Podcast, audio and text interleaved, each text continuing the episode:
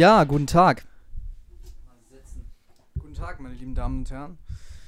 Und herzlich willkommen zur wievielten fünften Ausgabe von The Barry Williams Show. Wir sind in der Mitte der ersten Staffel.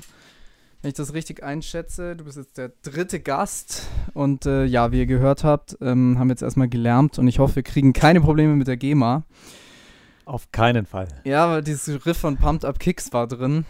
Das, das darf man gar nicht sagen, das erkennt dann. Das weiß keiner. Ja, weiß keiner. Alles anonym und ansonsten Power Chords. Ich habe gleich mal die ganze Greiter Sonthofer Gitarristenfamilie beschämt. Aber egal, hat Spaß gemacht. Und äh, ja, an den Drums der wunderbare, unglaubliche fünfte, nein, dritte Gast in der fünften Folge. Herzlich willkommen, Magnus Dauner. Guten Tag. Vielen, vielen Dank für die Einladung. Ich freue mich total, dass ich da sein darf. Sehr Und gerne. Äh, ein perfekter Einstieg, einfach gleich mal Musik machen. ja. Bricht alle Barrieren gleich mal auf. Ja, das äh, wollte ich schon öfter machen. Also über mit der Latenz über Zoom und so ist schwierig. Und deswegen ist umso besser, dass du vor Ort da bist. Sven, äh, ich glaube, der ist eh nicht so der Fan von Impros. Ähm, und Josef ist vor allem Filmemacher. Habe ich gehört, genau. Der letzte Podcast. Ah, okay, cool. Hast dir gegeben, die zwei Stunden. Äh, nicht den ganzen, aber einen langen Teil vom Anfang und einen langen Teil vom Ende. Ah, ja, das, das ist das Wichtigste drin. Äh, Sehr gut. Wie war's? Sehr informativ. Also vor allem mein bester Freund ist auch Filmemacher. Ah, cool. äh, Regisseur und jetzt arbeitet er hauptsächlich im Cutting und deswegen bin ich so ein bisschen äh, mit dieser Szene, also ich kenne mich nicht gut aus, aber ähm, viele Gespräche mit ihm einfach über dieses Business auch Ah, allgemein, deswegen fand ich es fand ich's interessant. Kann man den namentlich nennen? Oder? Den kann man nam namentlich nennen, das ist der Alexander Heringer, der lebt Aha. normalerweise in New York mit seiner Frau und arbeitet hauptsächlich dort in New York und ist jetzt aber seit Anfang dieser Corona-Zeit auch in Deutschland hängen geblieben. Hm. Genau, aber diese, diese ganze Technik gibt uns ja die Möglichkeit, einfach auch überall zu arbeiten, so in gewisser Weise. Ja. Deswegen kann man sich damit irgendwie arrangieren. Ja, das ist total geil ähm, und ermöglicht ja jetzt auch so Sachen wie diesen Podcast hier. Und äh, genauso wie Corona, ich habe mir gedacht, ich glaube, ich tue die. Man muss mal gucken, wie ich hier mit dem Ton verfahre. Es ist wirr, verwirrend, sich selber zu hören. Ja, ich glaube, das, das schaut ganz gut aus. Ja, der Klang ist Solange gut. wir uns wohlfühlen, ist, glaube ich, alles gut. Das auf jeden Fall. Ich habe, ich glaube, ich starte jetzt jeden Lockdown einfach einen neuen Podcast. Erster Lockdown äh, von dem fast einem Jahr äh, mit Justin, der Außenseiter-Podcast, die beliebtesten Außenseiter der Welt, hat gestartet. Super Thema. Mhm, ja, ja. 30 Folgen haben wir gemacht und äh, läuft dann wahrscheinlich ein paar Wochen weiter. Äh, zweiter Lockdown, dieser Podcast. Irgendwann habe ich 100 Podcasts, habe 12 Bücher geschrieben und 10 Alben ver wackel, wackel veröffentlicht. Naja. Ja, äh, wo, von wo kommst du gerade? Ich komme, Akut. äh, tja, also ganz akut von meinen Eltern einfach. Mhm. Die wohnen auch hier im Allgäu. Sonst, ähm, die letzten zwei Tage war ich im Studio in Rosenheim. Ah, sehr schön. Und dann etwas indirekter komme ich aus Indien, da war ich die letzten zwei Monate. Mhm. Das wäre so, waren die letzten Stationen. Und dann natürlich, ich wohne in Österreich, in der Nähe von Salzburg. Mhm. Da war ich jetzt natürlich zwischenzeitlich. Also ähm, trotz Corona ständig äh, am Reisen, soweit es eben möglich ist. Ja, hat ja auch seine Berechtigung. Wie war es in Indien Lockdown-technisch und generell Ähm, die letzten Monate? Also Lockdown-technisch war es so, dass ab Dezember, beziehungsweise ab November wurde der Lockdown eigentlich aufgehoben. Die hatten sechs, sieben, acht Monate einen ziemlich harten oder eigentlich einen sehr, sehr harten Lockdown, also von März ab. Und die Zahlen waren dann im, im Spätherbst äh, relativ niedrig und äh, deswegen ist da das normale Leben fast zurückgekehrt, weswegen ich dann auch rüber bin, Anfang Januar. Ähm, sonst wäre es auch nicht möglich gewesen und auch wahrscheinlich nicht die cleverste Idee. Ja. Aber dadurch, dass einfach ähm, genau der Lockdown aufgehoben war, man konnte reisen ähm, und das Leben war eigentlich fast normal. Wir haben alle Maske getragen, Abstand, also so die, die üblichen Geschichten, aber Mhm. Geschäfte waren offen und auch Konzerte und Veranstaltungen haben stattgefunden. Jetzt aktuell steigen die Zahlen auch in Indien wieder. Deswegen gibt es auch wieder regionale Lockdowns und Einschränkungen. Es kommt wieder zurück. Es kommt irgendwie immer wieder zurück. Wir haben ja äh, schon mal gesprochen mit ähm, äh, Treffen und Podcast machen. Das war im Februar, glaube ich. Weiß nicht. Genau, da hattest du mich kontaktiert, da war ich genau, war ich Genau. drüben. Genau, da, die Sprachnachricht. Ähm, Und da äh, habe ich auch mal nachgeguckt und gesehen, ja, ist ja krass, äh, wir sind ja recht gut durchgekommen damals noch. Also zumindest Ende letzten Jahres auch gute Zahlen und so, aber es betrifft dann alle. Aber mich überrascht gerade, weil ich dachte, so ein normales Leben gäbe es dann nur in Israel oder vor allem da. Also. Ähm, hm, das ist so ein bisschen immer die Sache der Darstellung. Also mhm. was ist normal, was ist nicht normal. Man kann es auch schwierig für, glaube ich, schwierig für ganze Länder immer pauschal sagen, vor allem aus Land der Ferne Indien. auch. Genau, also ein Land wie Indien sind also fast 1,3 Milliarden Menschen. Ähm, das ist natürlich nicht zu vergleichen mit Ländern in unserer europäischen Größenordnung. Also die mhm. Europa hat, glaube ich, 580 Millionen oder sowas. Also es leben einfach in Indien allein doppelt so viele Menschen wie in ganz Europa. Ja, ist es dann äh, besser im Sinne, also dass sich besser verteilt oder ist es dann schlechter, weil die Herdenimmunität, die es sowieso nicht gibt, weil immer neue Menschen geboren werden, neue Mutanten kommen, aber so von der Theorie äh, ist dann die Herdenimmunität erst nach zehn Jahren erreicht, weil einfach 70 Prozent der Bevölkerung doppelt so viel in der Zahl sind? Da bin ich, glaube ich, der falsche Ansprechpartner, weil ich davon absolut mhm. keine Ahnung habe. Also ich kann nur sagen, wie ich es fühle und wie ich es erlebt habe. Es war jetzt eben einfach so ein, so ein Fenster sozusagen nach dieser ersten, die hatten eine, auch eine sehr, sehr starke Welle, also am Anfang unglaublich viel Infizierte und sehr, sehr viele Tote, vor allem im August, also Juli, August letztes Jahr. Und ähm, jetzt war einfach so ein Fenster, wo dann, wie hier, das hatten wir auch im Sommer, da ist dann so annähernd ein mehr oder weniger normales Leben zurückgekehrt und dann merkt man einfach, dass es dann halt wieder zurückkommt, umso mehr Kontakte da sind. Also, aber diese ganze Corona- Geschichte, da will ich mich gar nicht zu sehr aus dem Fenster lehnen, weil mhm. ich einfach ähm, ja. ganz ehrlich gesagt zu wenig darüber weiß. Ja, ja, das ist ganz gefährlich, wenn wir da irgendwie. Ja, es ist auch, es ist auch in einer gewissen Weise fragwürdig. Ich meine, die Situation ist so, wie sie ist. Die kann man auch nicht wegdiskutieren oder wegleugnen. Das macht überhaupt keinen Sinn. Ja. Ähm, auf der anderen Seite ist ja das Leben trotzdem irgendwie noch äh, da und man muss irgendwie gucken, was man so, was man so tut und wie man das gestaltet. Ähm, und eine generelle Rücksichtnahme auf andere Menschen ist auch was, was eigentlich ein gesunder Menschenverstand ähm, voraussetzen sollte. Deswegen ja. darf man sich auch nicht ähm, da nur egoistisch in diesem, in diesem Gebiet da bewegen und sagen, ist doch mir egal, wenn sich jemand anders ansteckt. Das wäre auch absolut das Falsche. Also einfach eine hohe Selbstverantwortung ist definitiv etwas, was uns weiterbringt und dann ja, und dann natürlich irgendwie auf die gegebene Situation reagieren. Und mhm. da gibt es dann natürlich immer verschiedene Möglichkeiten und Ansichten und die diskutiert man aus und findet halt den für jetzt besten Mittelweg, glaube ich. Das ist viel mehr kann man nicht machen. Das ist die Zeit des Mittelwegs. Die ähm, Zeit ist groß, guter Titel fürs nächste Buch, Max. Auf jeden Fall. Zeit des Mittelwegs. Ja, äh, ich habe zwei Sachen gerade mal dazu. Mhm. Erstens, du kannst gerne äh, dein Mikro ein bisschen höher stellen, glaube ich. Okay. Ich gucke hier so völlig paranoid immer schon auf die Balken. Ist im Moment ganz gut, aber ich glaube, ein bisschen näher ist von Vorteil. Gut. Das ist auch das erste Mal, dass ich mit den Mikros was anderes als Musik aufnehme. Und der zweite Punkt, den habe ich gerade vergessen. Deswegen kommen wir jetzt zu was ganz anderem. Nee, genau, es ist die Frage, was praktikabel ist. Also jetzt äh, unter uns Musikern und so gibt es ja Leute, die fordern, alles wieder aufmachen oder viel wieder aufmachen, weil es nicht durchhaltbar ist. Das ist dann so lohnenswert, lobenswert, die Musiksache ist, äh, finde ich auch der falsche Weg. Gibt es ja Musiker, die dafür eintreten, dann gibt es äh, Leute, die von Berufsverbot sprechen. Da würde ich mit dir gehen und sagen, nee, es ist halt, wie du sagst, Rücksichtnahme und Anpassung an die Situation. Mhm. Und dennoch ist es jetzt gerade echt nicht geil für Musiker, privat, geschäftlich, finanziell. Wie sieht es denn da bei dir aus? Finanziell, jobmäßig, soweit man es sagen kann, du das sagen willst. Und persönlich, von der Lage, von Perspektiven mhm. zukünftig? Also die Lage an sich, die ganze Corona-Zeit hindurch, ähm, ging es mir eigentlich sehr gut. Also ich habe die Zeit erstmal letztes Jahr Anfang März super nutzen können, mhm. ähm, weil ich generell jemand bin, der wahnsinnig gern an meiner Musik und meinen Ideen arbeitet. Also ich habe mich dann auch in meinen Proberaum und mein Studio erstmal verkrochen und verzogen und da ganz viel äh, gelernt. Ich habe mir ziemlich viel über Aufnahmetechnik und Recording einfach angeeignet und äh, da auch ins Studio investiert.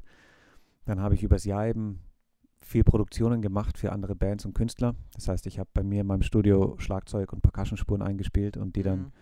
In die Welt geschickt, je nachdem, wo sie hin mussten oder von wo die Aufträge kamen.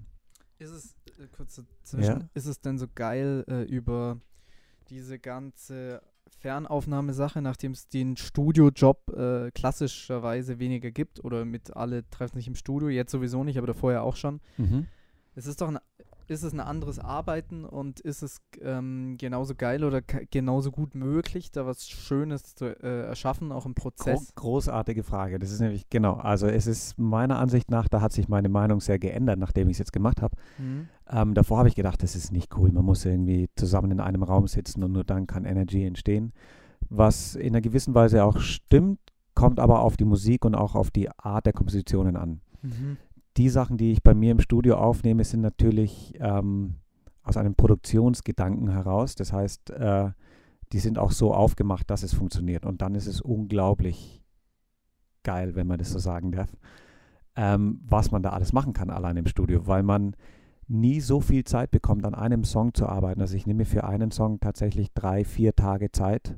Geht ja jetzt, ja. Es geht und erst dann komme ich auch wirklich so tief in den Song rein, dass ich, ähm, dass ich den wirklich komplett wie auf dem OP-Tisch äh, auseinandernehme und gucke, was funktioniert, was, wie wirkt es am einem Tag, wie wirkt es am nächsten Tag.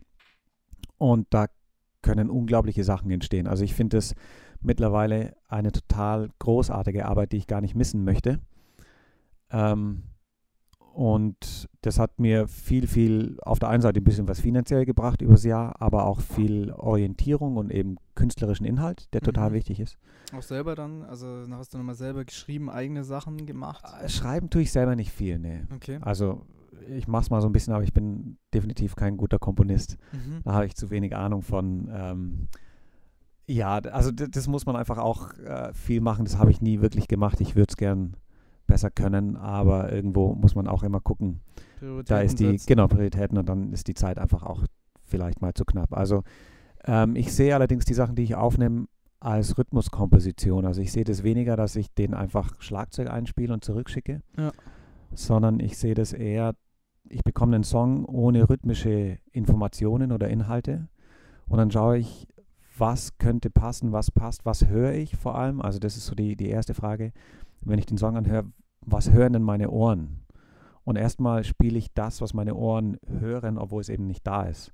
Mhm. Und dann gucke ich, okay, wie fühlt sich's an? Ist das, was meine Ohren gesagt haben, dann auch das, was irgendwie logisch ist, das, was gut klingt und so weiter. Und von da gehe ich dann Schritt für Schritt weiter. Und das ist genau die Arbeit, die man heutzutage ähm, nur noch selten bekommt, weil wenige Bands haben noch das, dass sie sich wirklich wöchentlich treffen, dass man kontinuierlich an Songs arbeitet. Ich hatte das früher mit einigen Bands, da hat man das dann im, im Kontext gemacht, also mit den anderen Musikern zusammen im Proberaum über Jahre Ja. hinweg.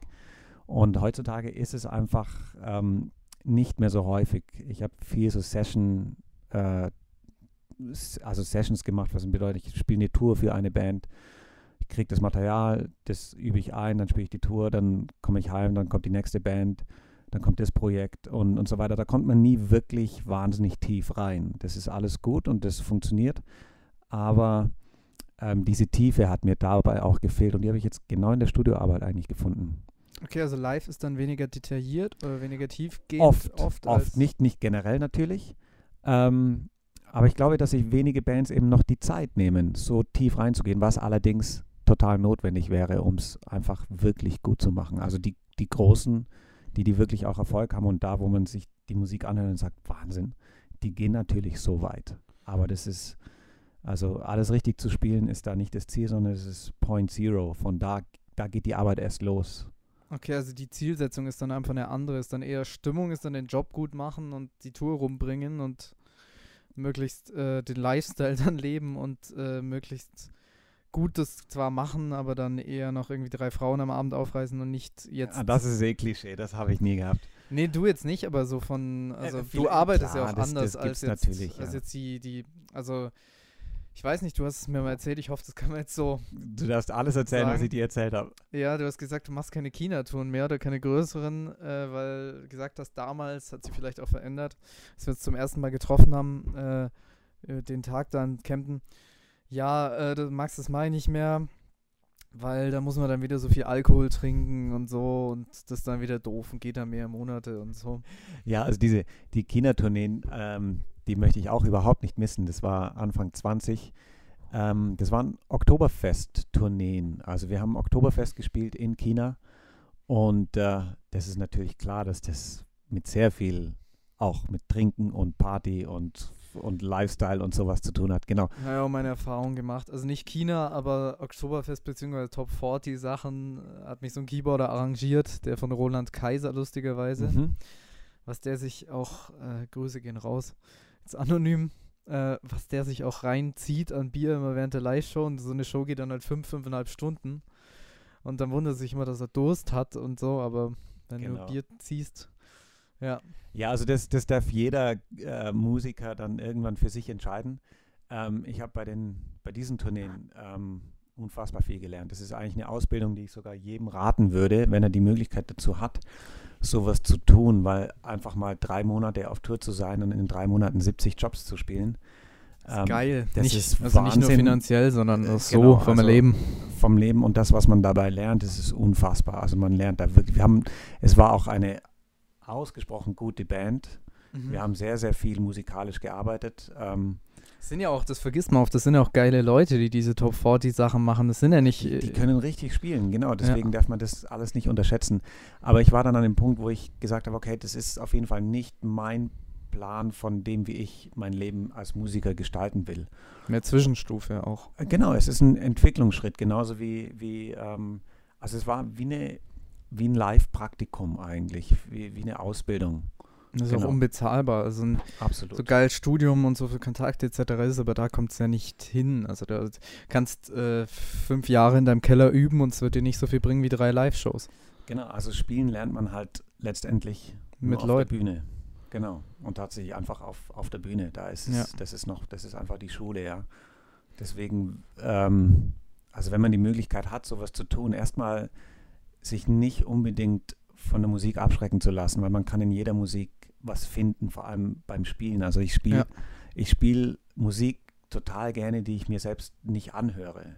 Also weil, weil das jetzt nicht die Musik ist, die ich in meiner Freizeit hören möchte. Aber ich habe große Freude daran, sie zu spielen. Ja klar, es das ist voll was anderes, was Das ist nochmal was anderes, genau. Ja. Und ich, ähm, was wollte ich gerade? Ja, das ist, ähm, wie du sagst, man darf es nicht unterschätzen, auch so vom Arbeitsaufwand. Ähm, ich habe das ja mal erzählt. Irgendwie, wenn du da einen Gig hast, sei es nur ein Gig mal in der Schweiz im Sommer Corona bedingt und so, ähm, und der geht fünf, fünfeinhalb Stunden. Das sind nicht Songs, die du einfach mal so spielen kannst und dann hörst du dich schon rein. Sondern da muss ich richtig vorbereiten und so ein Ding wie, nehmen wir jetzt mal klassisch Nena 99 Luftballons, das ist scheiße schwer. Dieses da sind richtig schwere Sachen dabei, gebe ich dir vollkommen recht. Erstmal auf Klick das Ganze hinzukriegen, mhm. dann einfach ko konditionell koordinativ äh, das durchzuhalten auch und mit Aufbau und so, das ist ja nochmal was. Und auch dieses scheiß Hi-Hat-Pattern, dieses Sechzehntel mit rechts oder links, irre. Also die, die Festzelt-Shows, ich mache das immer noch ab und zu hier in Deutschland, ähm, das sind, also das ist richtig, richtig schwere Arbeit. Eben, man muss sich die Songs ähm, sehr, sehr gut erarbeiten. Ja. Man muss einfach, weil da geht es auch, da ist das Ego eines Künstlers gar nicht so wichtig ähm, bei jetzt sagen wir mal kommerziell orientierter Musik. Da geht es darum, dass man einfach auch das tut, was nötig ist, damit eben dieses ganze ähm, drumherum auch funktioniert. Also jetzt im Festzelt oder Oktoberfest oder, oder was auch immer das ist.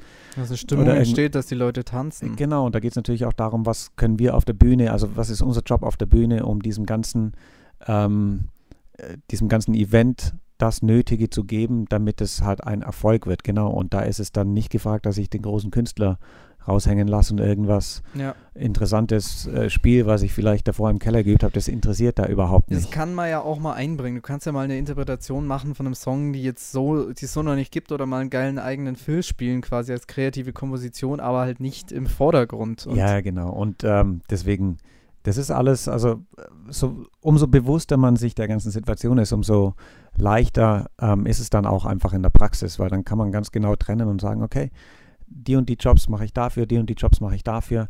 Ich liebe den, den Unterschied. Also ich könnte nicht nur irgendwie künstlerische Musik machen, nicht ausschließlich. Ich brauche das andere auch. Ich brauche irgendwie ähm, das laute, groovige, auch das, die, die Sim Simplicity in the Music, also dass man sich eben nicht verkopft, sondern dass man einfach gerade ausspielt. Ja, ja, Und nicht die Balance, der Ausgleich und nicht immer die verkopften Genau. Jazz-Sachen im Sieben-Achtel-Takt in irgendeinem Club vor drei Leuten, sondern halt auch mal die Popbühne mit dem scheiß Vierviertel-Ding und das muss halt grooven und in Time sein, der Rest ist scheißegal. Genau, und diese, diese Spannung, also Donnerstag das eine, Freitag das nächste, Ja. Samstag das nächste und Sonntag noch irgendwie was Gemütliches, das ist ein fantastisches Wochenende. Ja, das ist geil. Und auch Pop, äh, finde ich, darf man nicht unterschätzen. Das war früher immer so ein Kritikpunkt, äh, wenn mit Leuten geredet hat, Freunde, die gesagt haben, ja, der Song ist so poppig und so. Ich finde das mittlerweile Pop ist doch unter anderem das Geilste auf der Welt, so sehr ich Fusion, Jazz, alles mögliche, Klassik auch mag.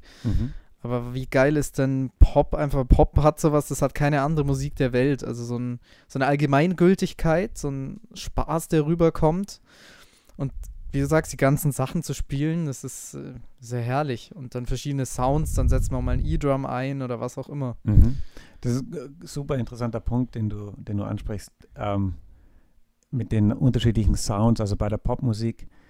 Ähm, es ist ja immer eine Frage, also das eine ist, was spiele ich, die andere Frage ist, wie spiele ich Ja, ja, und wir dann schon, im ja. Prinzip auch, wo spiele ich es, also wo, mit welcher, welchem Sound. Mhm. Und ähm, es ist eine, eine andere Herangehensweise, ein anderes musikalisches Arbeiten, ob ich jetzt in einem äh, ein Modern Jazz äh, Stück irgendwie arbeite mit einer Band oder ob ich einen, einen Pop-Tune einspiele. Also die letzten zwei Tage im Studio ist reine Popmusik und das ist, ist, mich freut es so unfassbar, weil es darum geht, okay, wie stimme ich die Bassdrum hin, wann hat sie genau den Sound, den wir brauchen, was ist dann, was gibt dem Arrangement von dem Song die nötige Basis damit. Also als, als Trommler sehe ich mich generell in der Situation oder in der Position, ich bin dafür verantwortlich oder es ist eine meine Grundverantwortung, dass ich so einen Teppich lege, dass der Sänger oder der Melodiespieler, je nachdem, seine Geschichte bestmöglichst erzählen kann. Mhm. Das heißt, ja. ich, Also ähm, Pop-Kontext jetzt. Genau, das ist eigentlich in jeder Musik. Also das ist auch dasselbe, wenn ich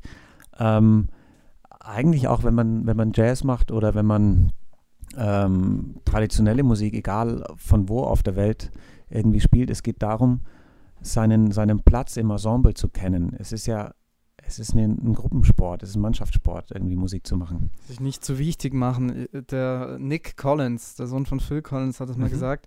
Er schätzt die Arbeit von seinem Vater auch deshalb so sehr, weil er gesagt hat, der hat jetzt nicht so gespielt, Genesis und Solo, äh, dass, äh, um den Drumpart möglichst interessant zu machen oder sich selber da geil äh, in Szene zu setzen und geil darzustellen, sondern er hat das gespielt, was der Song gebraucht hat und fertig. And that's it. That's, Und ob das dann irgendwie äh, 808 Snare und dumm, tschak, dumm, tschak, drei Minuten lang ist oder das komplizierte Ding, scheißegal.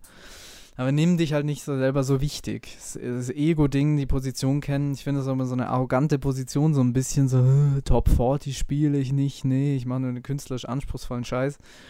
Und was sind es dann für Leute? Dann triffst dich mit denen, schaust die an. Da, gut, die sind dann halt, äh, machen dann drei Gigs äh, im Monat oder so und sind fünf Tage die Woche von acht bis fünf in der Musikschule am Unterrichten. So, also ich spiele dann lieber mal die dreckigen Pop-Gigs, weil es halt Spaß macht. Das sind geile Leute meistens. Das macht richtig Laune. Also dann spiel lieber fünf Pop-Gigs und den künstlerischen Shit kannst du immer noch am Wochenende dann auch mitnehmen. Aber es ist die Frage, wo man hin will und was man will. Ich Ja, würde das also- auch nicht verurteilen, aber Nee, Ja. genau. Also ich komme immer mehr äh, auf den, äh, zu der Erkenntnis sozusagen, dass es alles dasselbe ist im, im Grunde.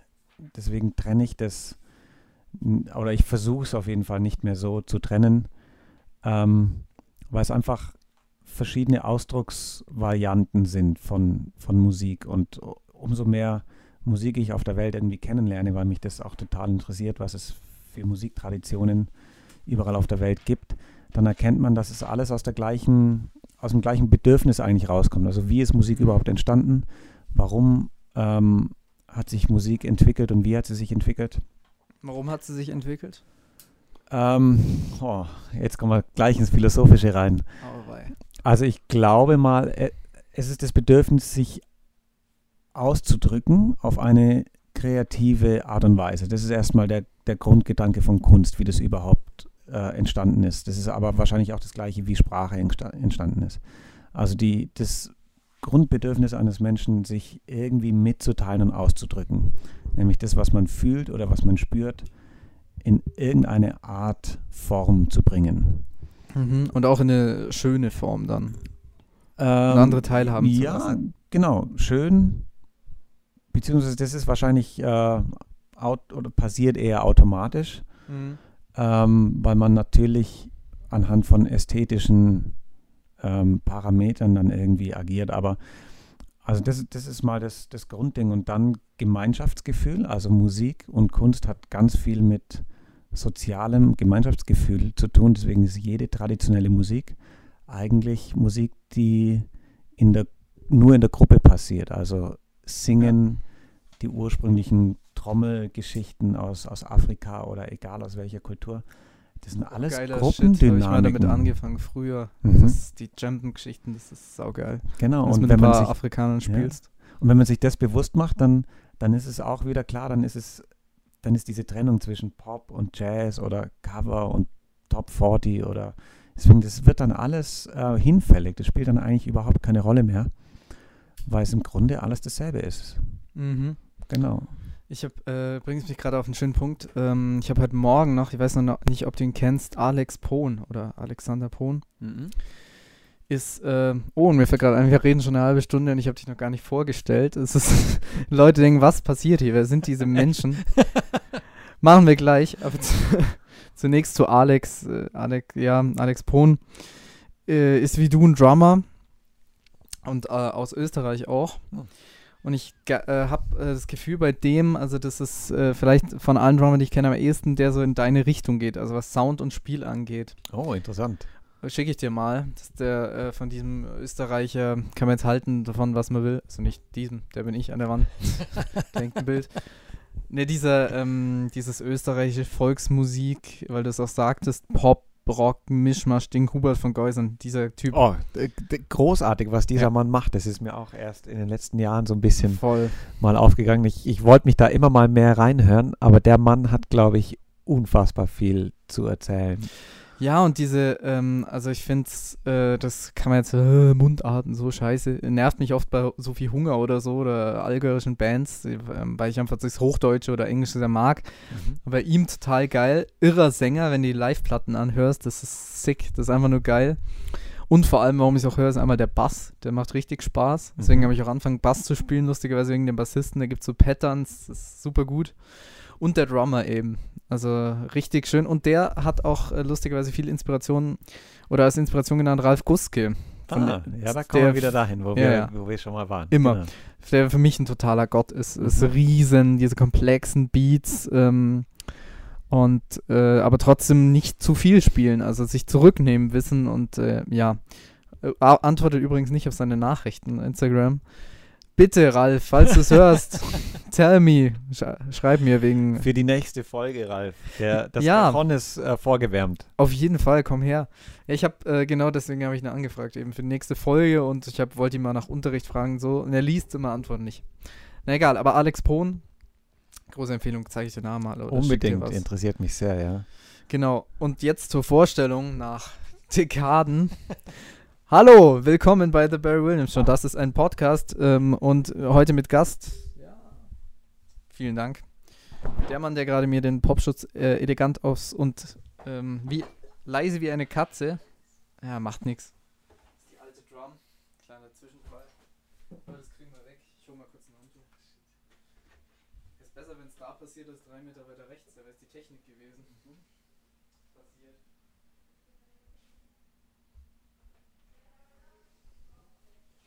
Das war eigentlich vorhersehbar, gell? Das ist live, das passiert. Dann stellen wir es halt. nur Wasser. Ja, zum Glück. Ja, und wie gesagt, ein Meter weiter rechts wäre es der Bass gewesen, ein weiter links. Das lassen wir einfach so liegen, das saugt es dann auch. Okay, ja.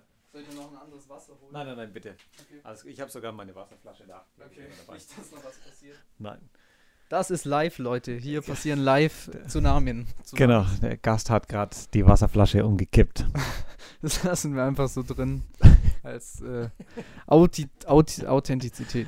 Genau. Geil. Ähm, wo waren wir? Genau, der Gast, der gerade die- das Zimmer unter Wasser gesetzt hat, ist äh, Magnus Dauner. Genau. Guten Tag. Wir haben Äh, wann, wir kennen uns jetzt seit zwei Jahren oder so, zweieinhalb. Circa, genau, ja. Genau, und ich habe äh, dich zweimal live gesehen in drei Tagen oder so. Es war um Weihnachten rum. 23. als Vorbild von Orange in Kempten. Mhm. Oder war es Rainer von vielen? Ich weiß nicht. Nee, das war, äh, oder Rainer dann, genau. Ja. Also Rainer von vielen danach, ja. Genau, da einmal mit so einem Hip-Hop-Pop-Act. Das war äh, Housewife Productions, glaube ich. Richtig, ja. Und dann habe ich die nochmal gesehen, lustigerweise bei Pianotainment, Mhm. drei Tage später. War so ein Geschenk damals zu Weihnachten die Karte. Also der Abend war Horror für mich. Also war total geil, aber gleichzeitig auch scheiße deprimierend, weil das einfach, was da geboten war, so gut war, musikalisch, technisch, pianistisch und damals war ich nur sehr so auf dem Klaviertrip. Ja, Wahnsinn, das hast du mir gar nicht erzählt, dass, dass Mhm. du so, solche Gefühle hattest dann im Abend. Ja, ja, also da war ich sehr auf dem Klaviertrip, wollte Keyboarder, Pianist werden, bin ich jetzt mittlerweile immer noch, aber jetzt mehr auf der Drumschiene und auf der Produktions- und selber schreiben und Sachen veröffentlichen und verwirklichen und live spielen, wenn es dann mal wieder geht. Und dann habe ich auf jeden Fall die zwei Pianotypen da gesehen. Sie haben ja nicht mal viel eigenes gespielt, sondern Coversachen, eigene Arrangements, aber mit so einer Technik und Virtuosität. Und dann war auch noch der Drummer gut. Es war ein Des Desaster. Und dann hatte ich sechs, sieben, acht Monate später, war ich hier alleine drei Wochen, hatte viel Zeit. War eine der geilsten Zeiten überhaupt in meinem Leben. Äh, das war, ähm, ich weiß nicht, so bis 5 Uhr morgens wach sein, um 1 Uhr aufstehen, morgens Nudeln frühstücken oder Pizza und so, mit Freunden an den See gehen, dann irgendwie abends einen Freund da haben, noch was anschauen und dann Musik machen, fü- fünf Stunden am Tag üben, vielleicht nur irgendwo hinfahren und dann wieder ins Bett gehen. Es war großartig. Und in der Zeit habe ich dir mal eine Mail geschrieben und dann haben wir uns getroffen in Kempten äh, an zwei Tagen Genau. voneinander folgend. Und, was wollte ich sagen? Genau, und du bist Drummer, äh, Künstler, äh, Hobbybassist quasi. Ich nenne mich selbst Rotweinbassist. Ah, das ist gut. Genau, ja. also ich spiele nur Bass so nach elf. Wenn man wirklich nicht mehr trommeln kann, dann nehme ich mir ein kleines Glas Rotwein und spiele ein bisschen Bass. Aber ich kann es überhaupt nicht. Ja, äh, über Kopfhörer dann oder? Äh, selbst, also nur akustisch, aber nur einen, Akustikbass also dann? nee, einfach ein Bass unverstärkt, einfach nur ein bisschen rumzupfen. Okay, krass. Also deswegen Bassist bin ich sicherlich keiner. Okay, also der Rotweinbassist Magnus Dauner. Und aus meiner Sicht, wie ich es erlebt habe, einer der bestklingenden Schlagzeuger live und im Studio, die es so gibt. Also, wenn wir jetzt mal den deutschsprachigen europäischen Raum nehmen, mindestens mal. Also gibt's, haben wir noch den äh, von mir erwähnten Ralf Gutzke, großer Fan. Dann gibt es natürlich Leute wie Moritz Müller, wobei der jetzt mehr in der Rockrichtung und auf die Fresse ist, aber auch ein geiler Drummer. Oder unser Bekannter äh, bei der Kollege Christoph Buse. Grüße gehen raus. Aber so, das ist schon relativ. Und dann so einerseits die Pop-Seite mit diesem extrem, wie sagt man, Vierviertel straighten, äh, akzentuierten, lauten, ähm, tighten, ja, Pop-Spiel mit Mhm. einigen Elementen. Und dann natürlich die Jazz-Seite auf jeden Fall, nachdem du, glaube ich, in München Jazz studiert hast. Genau, ja. Und äh, diese beiden Seiten und dann aber trotzdem bist ja jemand, der nochmal jedes Mal neu ans Instrument rangeht oder es versucht weiterzuentwickeln. Das mir erzählt von der Hi-Hat-Technik. Äh, Hi-Hat ist das mit den zwei Scheiben aufeinander. Links vom Drummer, im Fall von Ralf Guske hat man davon zwei bis drei, im Normalfall eine. Also die können dann auch rechts und links stehen. Und normal schaut man, das ist jetzt ohne Bild schwer darstellbar, man haut von oben quasi drauf und versucht mit einer Technik zu spielen. Und du hast mir da die Technik gezeigt, die quasi seitlich da drüber geht. Ähnlich wie beim Pressed Roll oder bei einem Besenspiel, nur mit rechts oder links halt dann die andere Hand. Mhm. Für einen geileren Sound, technisch, wie du sagst, grob fahrlässig oder neuartig, aber halt macht halt total Sinn. Und solche Sachen sind ja bei dir auch präsent oder deine Percussion-Geschichten, indisches oder auch am Set Mhm. und so. Also das ist ja bei dir auch äh, speziell, diese Herangehensweise immer. Ja, das hat sich wahrscheinlich einfach aus der Notwendigkeit auch heraus entwickelt. Also, wie du angesprochen hast, ich komme eigentlich erstmal vollkommen aus dem Jazz. Ähm, als Kind und als Jugendlicher habe ich schon viel so Jazz-Workshops mitgemacht und war dann im Landesjugend Jazzorchester und so lauter Jazzbands und bin dann aber, glaube mit 20 oder vielleicht 19 in so eine richtig ähm, Deutsch-Pop-Band reingerutscht, sagen wir mal so. Okay, welche war's? Das war Sternblut. Das sind zwei Schwestern Okay. ähm, aus der Nähe von Markt Oberdorf im Allgäu. Aha. Hab ich noch nie gehört.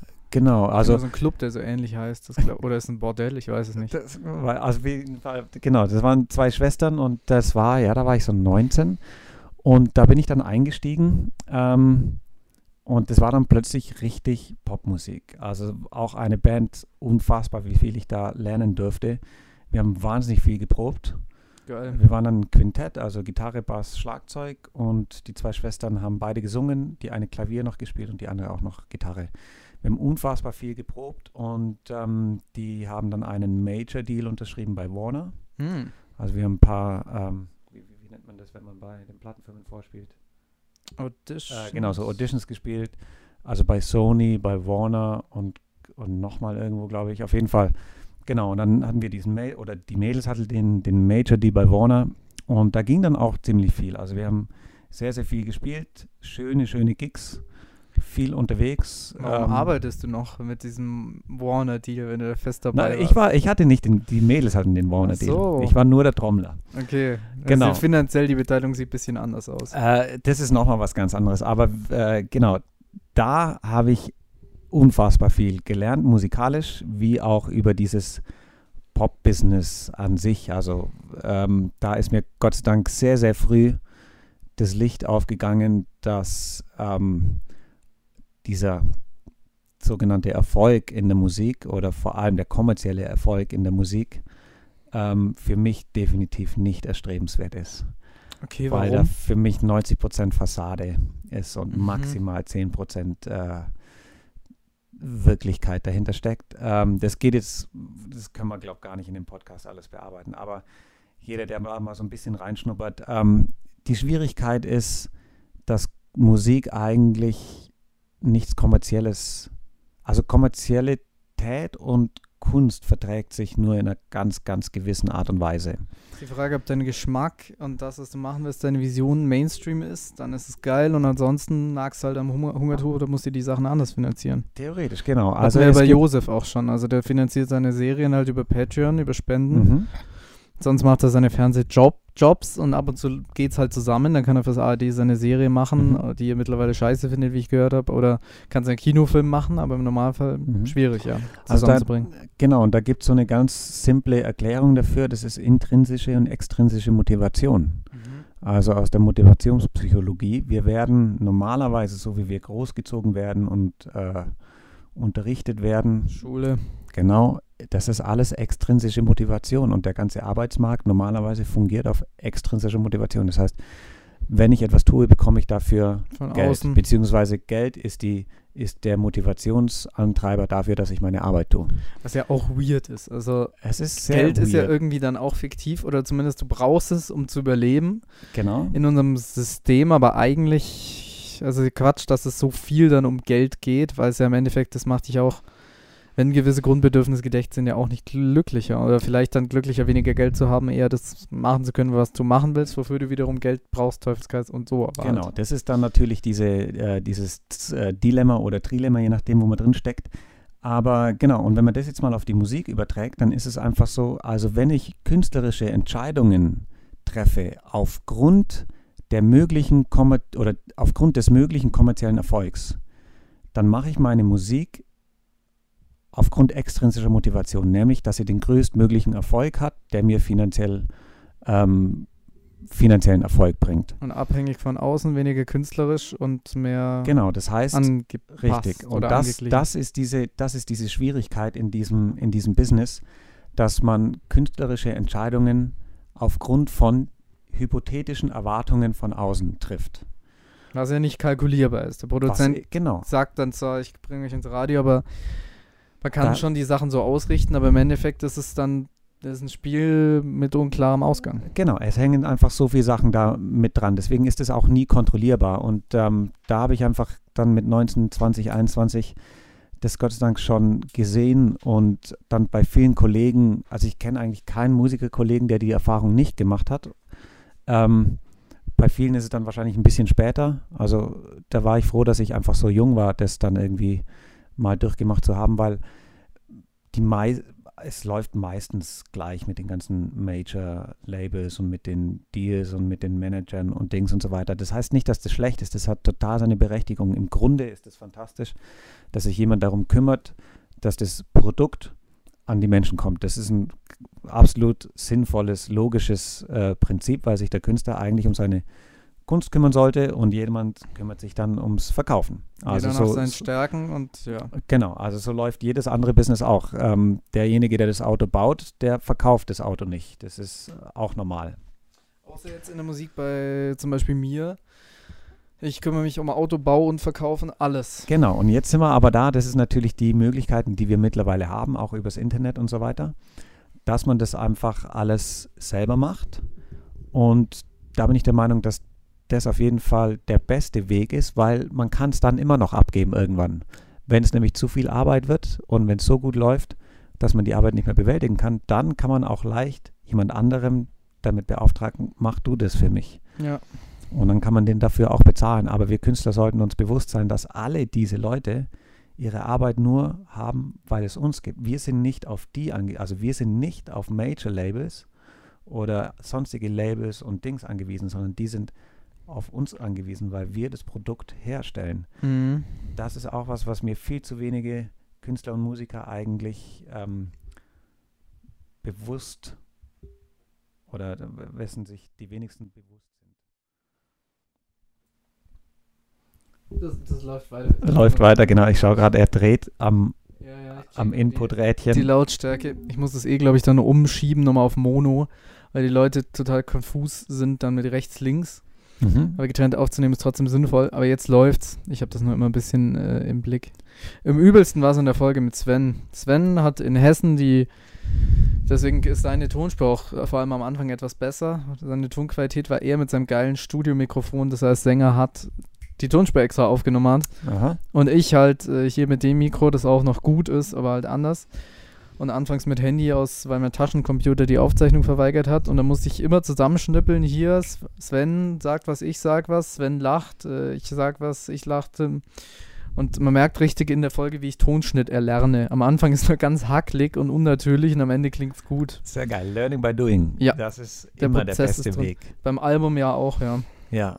Das glaube ich auf jeden Fall. Also gerade wenn man so ein ganzes Album aufnimmt, mhm. hinterher ist man immer schlauer und wird es wahrscheinlich gleich gern nochmal machen, aber so ist es. Ich nicht. Also, Sehr gut. Das ist so, also es war so geil und hat mich echt über die Zeit auch gerettet, sei ganz offen. Aber es ist auch so anstrengend und dann die ganzen Investitionen, das Ganze, was dann halt auch wegfällt, zusammen mit den anderen Jobs zeitlich und so, was man da mal nicht machen kann. Mhm. Und äh, ich hätte, habe jetzt gern ein halbes Jahr, Jahr Urlaub von der Albumsache.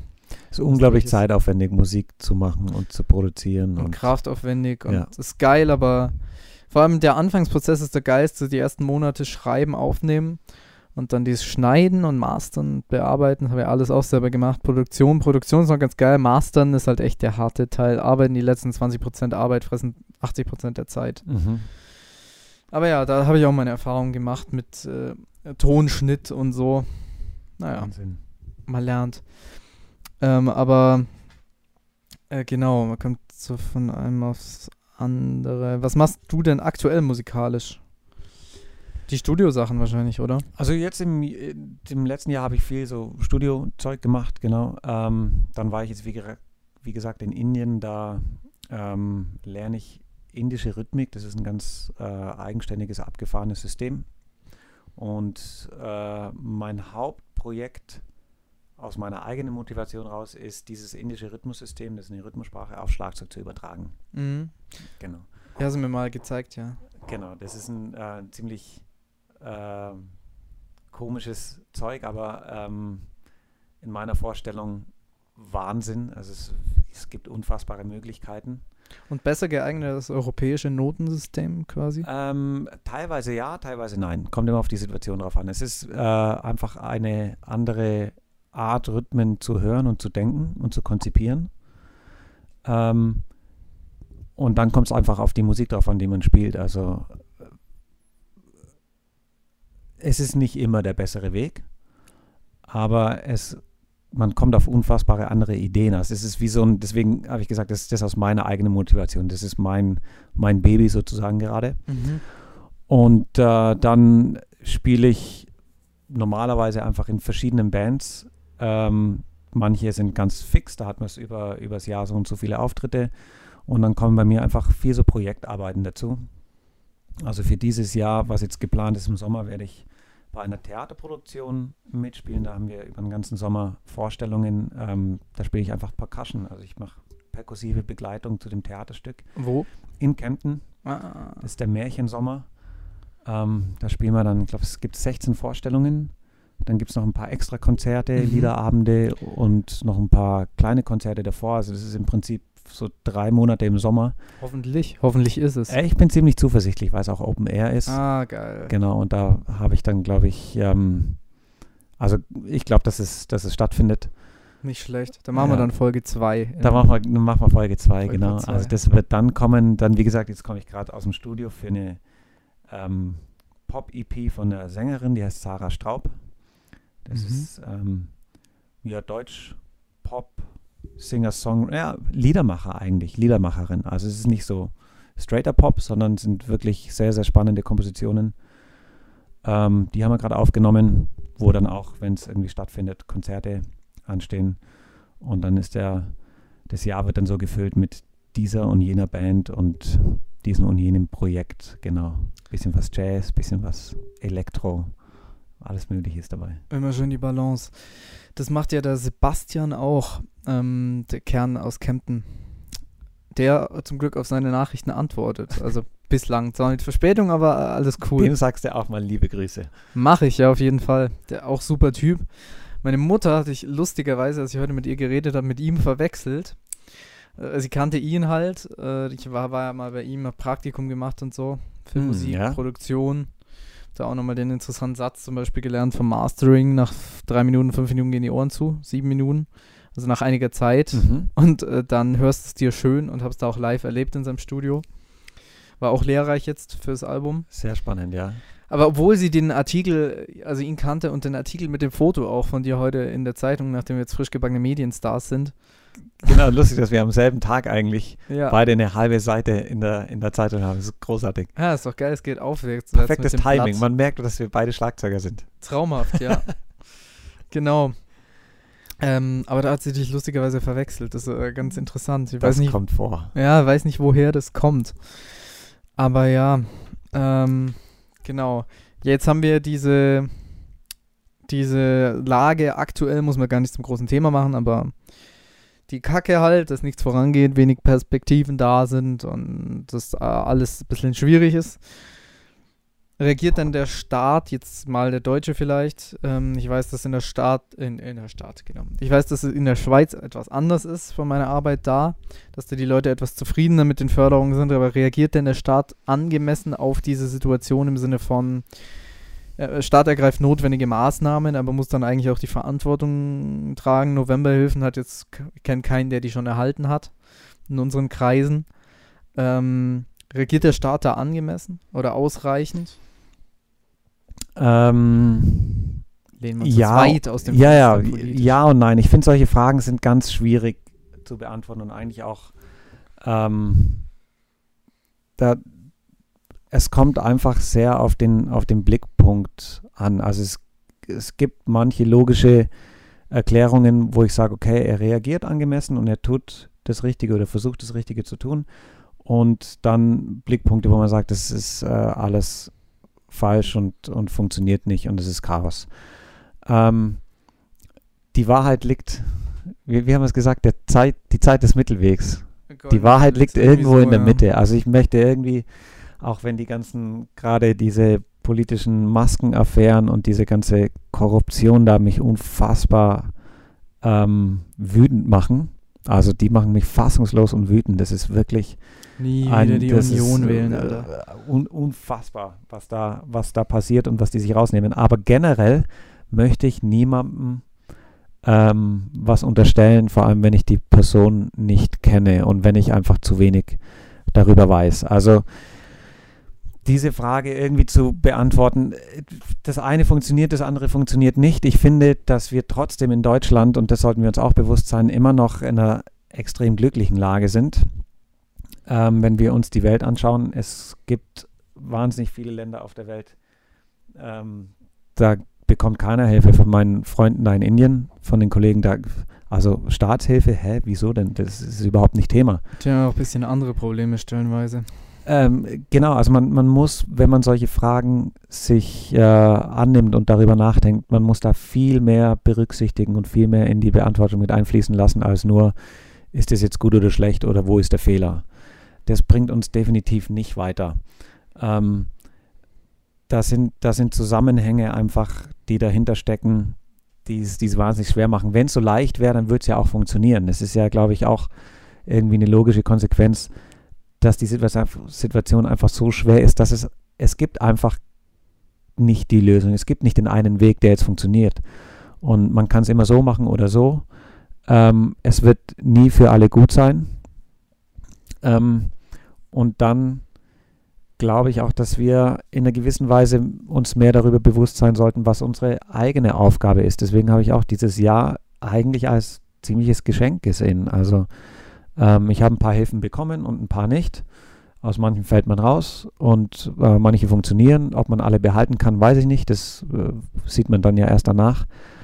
Aber im Endeffekt liegt es halt dann doch an uns, was wir daraus machen. Und wenn ich jetzt irgendwie Monate Zeit tatsächlich geschenkt bekomme, dann nutze ich die Zeit halt auch und dann und dann mache ich das, was ich ähm, was ich sonst vielleicht nicht machen kann und dann ergeben sich ganz neue Möglichkeiten. Ich kenne viele Kollegen, die sagen, so viel von der Arbeit, die sie gemacht haben, musikalische Arbeit, die vermissen sie eigentlich überhaupt nicht. Okay, krass. Ähm, sie wollten eigentlich eh was anders machen, aber man, der Mensch geht immer den Weg des geringsten Widerstandes und wundert sich dann, warum sich irgendwie nichts ändert und sich ähm, und warum sich nichts weiterentwickelt. Weil man generell Angst hat, also wir agieren viel zu sehr aus, aus Ängsten heraus oder aus dem Bedürfnis heraus, dass man ähm, dass man mögliches Versagen vermeidet. Und genau das finde ich aber das Spannende. Also sich in Situationen begeben, wo man einfach auch scheitern kann oder vielleicht, wo das Scheitern sogar vorbestimmt ist. Weil daran wächst man unglaublich und dann ergeben sich neue Räume, die füllen sich. Das ist auch ein einfaches Naturgesetz. Wenn Raum da ist, dann füllt er sich. Also da kann man, kann man auf, das, auf die menschliche Art einfach, oder wenn man sich ein bisschen selber gut kennt, kann man sich darauf verlassen. Ja, das schon, aber die Frage ist ja auch die von Handlungsspielräumen, Wirkungsmöglichkeiten und äh, wenn du gerade Raum sagst, äh, meine Sorge ist halt, dass die Räume gar nicht mehr da sind danach. Also, dass danach, nach der Pandemie, da, das ist, ich habe mal neulich eine Umfrage dazu gemacht. Wir mhm. haben ja mhm. dank der sozialen Medien jetzt die Möglichkeit, easy Marktforschung und Meinungsumfragen da durchzuführen, was ich ganz gerne mache. Mhm. Haben wir die Leute gefragt, äh, neben mehreren Sachen, auch was bedeutet Glück für euch und so, was also wird es jemals eurer Meinung nach wieder vor wieder sein? Ist die Frage, ist es notwendig? In manchen Dingen würde ich es mir schon wünschen. Also so Live-Szene und so. Durchaus. Ja, aber kann, kann man sogar die Live-Szene vielleicht noch besser gestalten? Besser auf jeden Fall, aber ich frage mich gerade, wie, mit welchen Mitteln, weil das was für an Clubs zugemacht wurde, was an Möglichkeiten wegfällt, was an, ich, ich meine, wir bewegen uns da teilweise in ähnlichen Kreisen, das ist, mhm. wir kennen die Leute, kennen die Schicksale an Künstlern, irgendwie. Mit Tommy Krabweis habe ich ein Meeting gehabt, der von Drummer erzählt hat, von einer wirklich namhaften Band. Und der macht jetzt halt wieder Landvermessung und adaptiert es und nicht um, also mm, er macht es schon halbwegs gerne, aber macht es natürlich nicht, weil er Landvermessung jetzt so geil findet, sondern weil er halt nicht mehr von diesem Traum und von dieser Kunst äh, leben kann und dass da so viel zerstört wird und was nicht wieder aufgebaut wird oder werden kann, das finde ich halt schon schade. So sehr so es gut ist, dass man die Zeit bekommt, teilweise Hilfen bekommt, äh, die mhm. Möglichkeit bekommt, da mal frei, freier zu werden, neue über Sachen nachzudenken. Aber so insgesamt. Da, also da gebe ich dir natürlich fraglich. schon auch recht. Es ist auch immer die Frage, ähm, ich zum Beispiel, ich habe jetzt keine Familie, ich habe keine Kinder, deswegen keine große Verantwortung für, für andere, jetzt eine finanzielle Verantwortung dann würde das Ganze bestimmt auch nochmal anders aussehen. Ähm, aber auch das, ich glaube, dass sich die Live-Szene sogar auf lange Frist, ähm, dass sie besser herauskommt, als wir reingegangen sind, weil was mehr geschätzt wird oder weil die Menschen spüren, was es bedeutet, auf ein Konzert zu gehen. Also dieses Gefühl, das ist das, was mir in den letzten Jahren einfach immer mehr abgegangen ist, dass dass ein Bewusstsein dafür da ist, was bedeutet, live Kunst zu erfahren. Also das ist was, was wir auch nicht lernen in der Schule. Musikunterricht in der Schule hat nichts mit Musik zu tun. Wir lernen Komponisten, Noten. Daten und Lirum Larum, das interessiert. Theorie. Genau, wir lernen eigentlich nur Musikgeschichte und Musiktheorie. Wir lernen nicht Musik. Musik Im machen, Kunstunterricht erfahren. machen wir wenigstens. Da, da wird gemalt und da wird irgendwie so, da wird es noch ein bisschen eher gemacht. Und es ist jetzt auch keine Ausrede zu sagen, ja, die, die Kinder lernen kein Instrument. Ja, aber dann ist es die Aufgabe der Schule. Das ist, eine, das ist ein Bildungsauftrag der Politik, dafür zu sorgen, dass alle Kinder Zugang zum Kunst machen haben, zum Ausführen. Also und wir das haben sind natürlich Überlegungen. Und dann würde es, dann würde sich so viel ändern, wenn das Mhm. in den Köpfen von den Politikern ist. Das werfe ich Ihnen viel mehr vor, als dass sie keine Hilfen zahlen. Ähm, ihr habt die ganzen, die Situation, die da ist, also die, die allgemeine Situation der Kunst und der Kultur, die wird von den Politikern überhaupt nicht gesehen und das ist, Aber schon seit das Jahren. Das überhaupt jetzt eben. Aber deswegen sind wir ja schon lang an dem Punkt, dass sich eh was ändern müsste. Und Es langfristig gesehen glaube ich, dass wir aus der Corona-Krise da eigentlich viel mehr rausnehmen können und, und viel mehr von diesem Punkt dann mit diesem Wissen jetzt äh, verbessern können und, und weiterarbeiten können. Wenn es gemacht wird. Also wir, wir haben natürlich schon, es gibt natürlich schon Musiklehrer, die dann mal zumindest Musik anhören lassen und dann gibt es Geschichten wie Schulbands oder Musikunterricht an der Schule und auch, dass einem einfach mal der Raum zur Verfügung gestellt wird. Oder zum Beispiel an der Musikschule hatte ich das Glück, ähm, mir wurde kostenlos einfach für drei Tage der Flügel gegeben. Ich konnte da rumlärmen, ich habe sogar auf dem Flügel Schlagzeug gespielt mal. Großartig. Also ich, die Musiklehrer sind da, glaube ich, die Ersten, die dabei wären. Äh, das Ja, ja. Problem ist tatsächlich einfach, äh, genau, dass es einfach nicht im. Lehrplan äh, vorgesehen ist. Ich meine, Musikunterricht, wenn ich richtig gehört habe oder mich informiert habe, ist der, der als erstes nicht stattfindet. Ja, und die, ähm, und was, also äh, privaten natürlich nochmal anders, aber was dann ganz wichtig ist, sind so Sachen wie Mathe und Wirtschaft und Sachen, die eigentlich dann ja die Leute selber eh lernen oder sich selber reinfuchsen. Und wenn sie es später nicht machen wollen, dann halt nicht oder reduziert und so. Und jeder muss bis zur 12. Klasse tausendmal Mathe und diese ganzen Sachen machen, die vielleicht gar nicht ihm entsprechen, mit denen er nie wieder zu tun haben wird. Also zum Beispiel meine Idee wäre ja äh, so eine Bildungsrevolution. Also meine Idee wäre, bis zur 8. oder von mir aus bis zur 10. so eine Grundausbildung in allen wichtigen Fächern zu machen. Mhm. In einer anderen Form, in einer freiheitlicheren, in einer schülerorientierteren, demokratischeren, mit auch anderen Zeiten und so und anderen Methoden, wissenschaftlich fundiert, denn unser Schulsystem ist ja unwissenschaftlich. Ich, ich fasziniere mich immer. Naturwissenschaftliches Gymnasium und total unwissenschaftlicher Unterricht. Das ist super interessant. Aha. Also das wäre so meine Idee, so eine Grundausbildung in den essentiellen Fächern, auch Mathe und so, dass spätestens nach der 10., eher schon nach der 8. dann die Leute wählen können und sagen können, das interessiert mich, dahin will ich gehen, weil die allermeisten wissen dann schon, okay, Man hat ein Gespür dafür, wo man hingeht, genau. wo man hingehört, was die Stärken sind, was Richtig. Besonderheiten da sind, ist was man man immer machen am besten. Das ist einfach auch ein simples Prinzip. Ja, da, es wäre wofür ich mich interessiere, da bin ich gut Wäre effektiver, wäre freudvoller und wäre ähm, ja sinnvoller. Und gerade durch die Form des Frontalunterrichts, der extrinsischen Motivation haben halt Leute, Leute, die jetzt aus der Schule rausgehen und sagen, ah, ich weiß nicht, was ich machen will, dann wäre ich halt Lehrer und dann äh, pflanzt sich das System so weiter fort und es ändert sich nichts. Mit diesem System Großartiger Gedankengang, Max. Ja, stimme ich dir vollkommen zu. ja, mit diesem System mit äh, mehr Freiheitlichkeiten und dass vielleicht auch mehr Praktiker in die Schule dann kommen, Ja.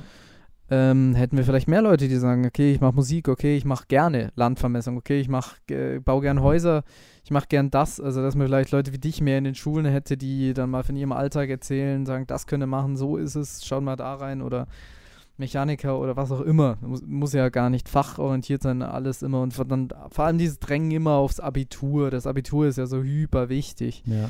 Es ist im Endeffekt auch nur Zettelpapier. Es öffnet die Möglichkeiten eines Studiums, Leute kennenlernen und so und äh, fünf Monate, fünf Jahre auf BAföG in der Hängematte schimmeln und sich einen ankiffen und so, aber Studentenpartys und überhaupt. Ja, das, das darf jeder Student auch entscheiden, wie er wie er studiert. Auf Genau, ob er es so macht klar. oder ob er anders macht. Aber, aber da, da hast du auf jeden Fall recht. Wie gesagt, das ist immer so eine, so eine Frage des, des Systems. Klar, so ein Abitur. es muss es ja nicht für macht- alle sein, es müssen ja nicht alle machen. Heute Genau, es ja so, es müssten alle Abitur machen. Ich habe mit meiner Schwester gesprochen. Äh, was willst du nach der Schule machen? Die ist jetzt noch relativ jung, hast du ja gerade kennengelernt. Äh, ja, ich will studieren. Ja, okay, was willst du denn studieren? Ja, weiß ich nicht, aber ich will studieren, weil, ja, warum denn? Du kannst doch eine Ausbildung machen, arbeiten direkt, was auch immer. Ja, dann wird man eher angesehen und so. Aber Genau, da, an sich, das Studium äh, heißt ja erstmal noch gar nichts. Du musst ja damit was anfangen, wissen, wissen, wofür du es willst und ob du es wirklich brauchst. genau. Also und da, um jetzt den, den Bogen zu schließen mit dem, was die, was die Musiker oder was der Musik und der Kunst eben wirklich helfen würde, wäre, wär, dass wir unseren Kindern anders beibringen, den Zugang zu Kultur und zu Kunst zu lernen und das selber zu machen. Und die Erfahrung, ich meine, es ist ja auch was anderes, wenn ich Musik höre oder wenn ich die Erfahrung habe, Musik selber zu machen. Oder wenn ich Voll. ein Bild male oder ein Bild ansehe. Das, und diese Erfahrungen, das muss man machen, weil das ist, da haben wir am Anfang drüber gesprochen, das ist die menschliche, das menschliche Bedürfnis, warum überhaupt Kunst entstanden ist und Musik.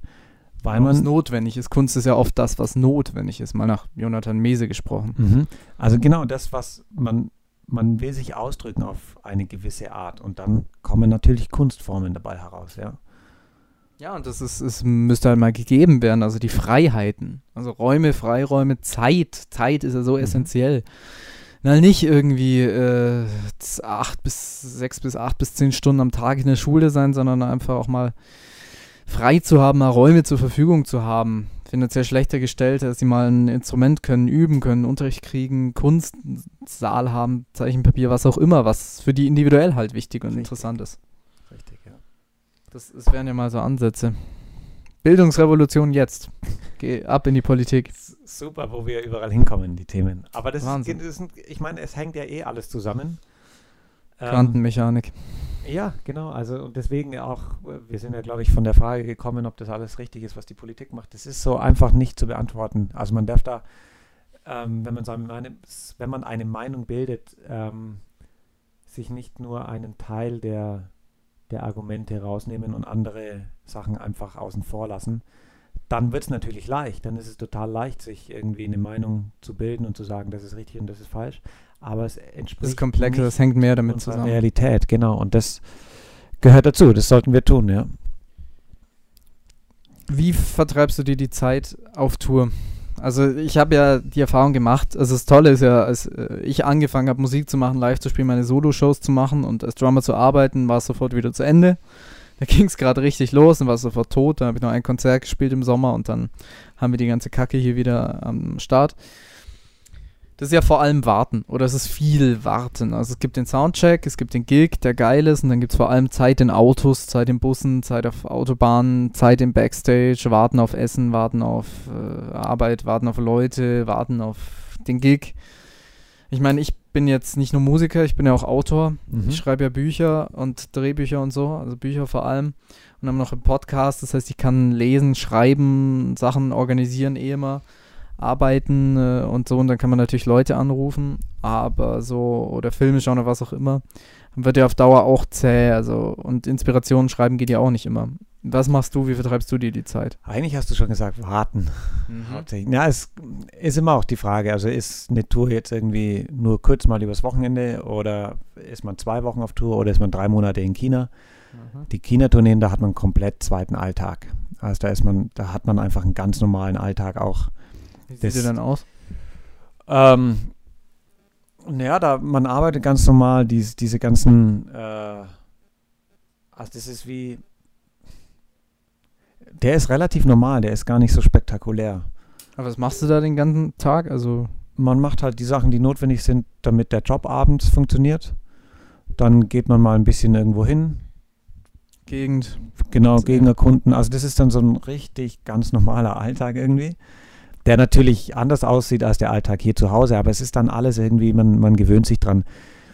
Die Tourneen hier, wo man so dann die Autobahnen runterschrubbt, ähm, da ist meistens eigentlich eh so viel zu tun, dass man froh ist, wenn man dann nichts tut. Also wenn man irgendwie, man teilt sich manchmal das Fahren auf, dann, dann gibt es die Soundchecks, dann muss man irgendwie noch das organisieren, dann muss man das organisieren.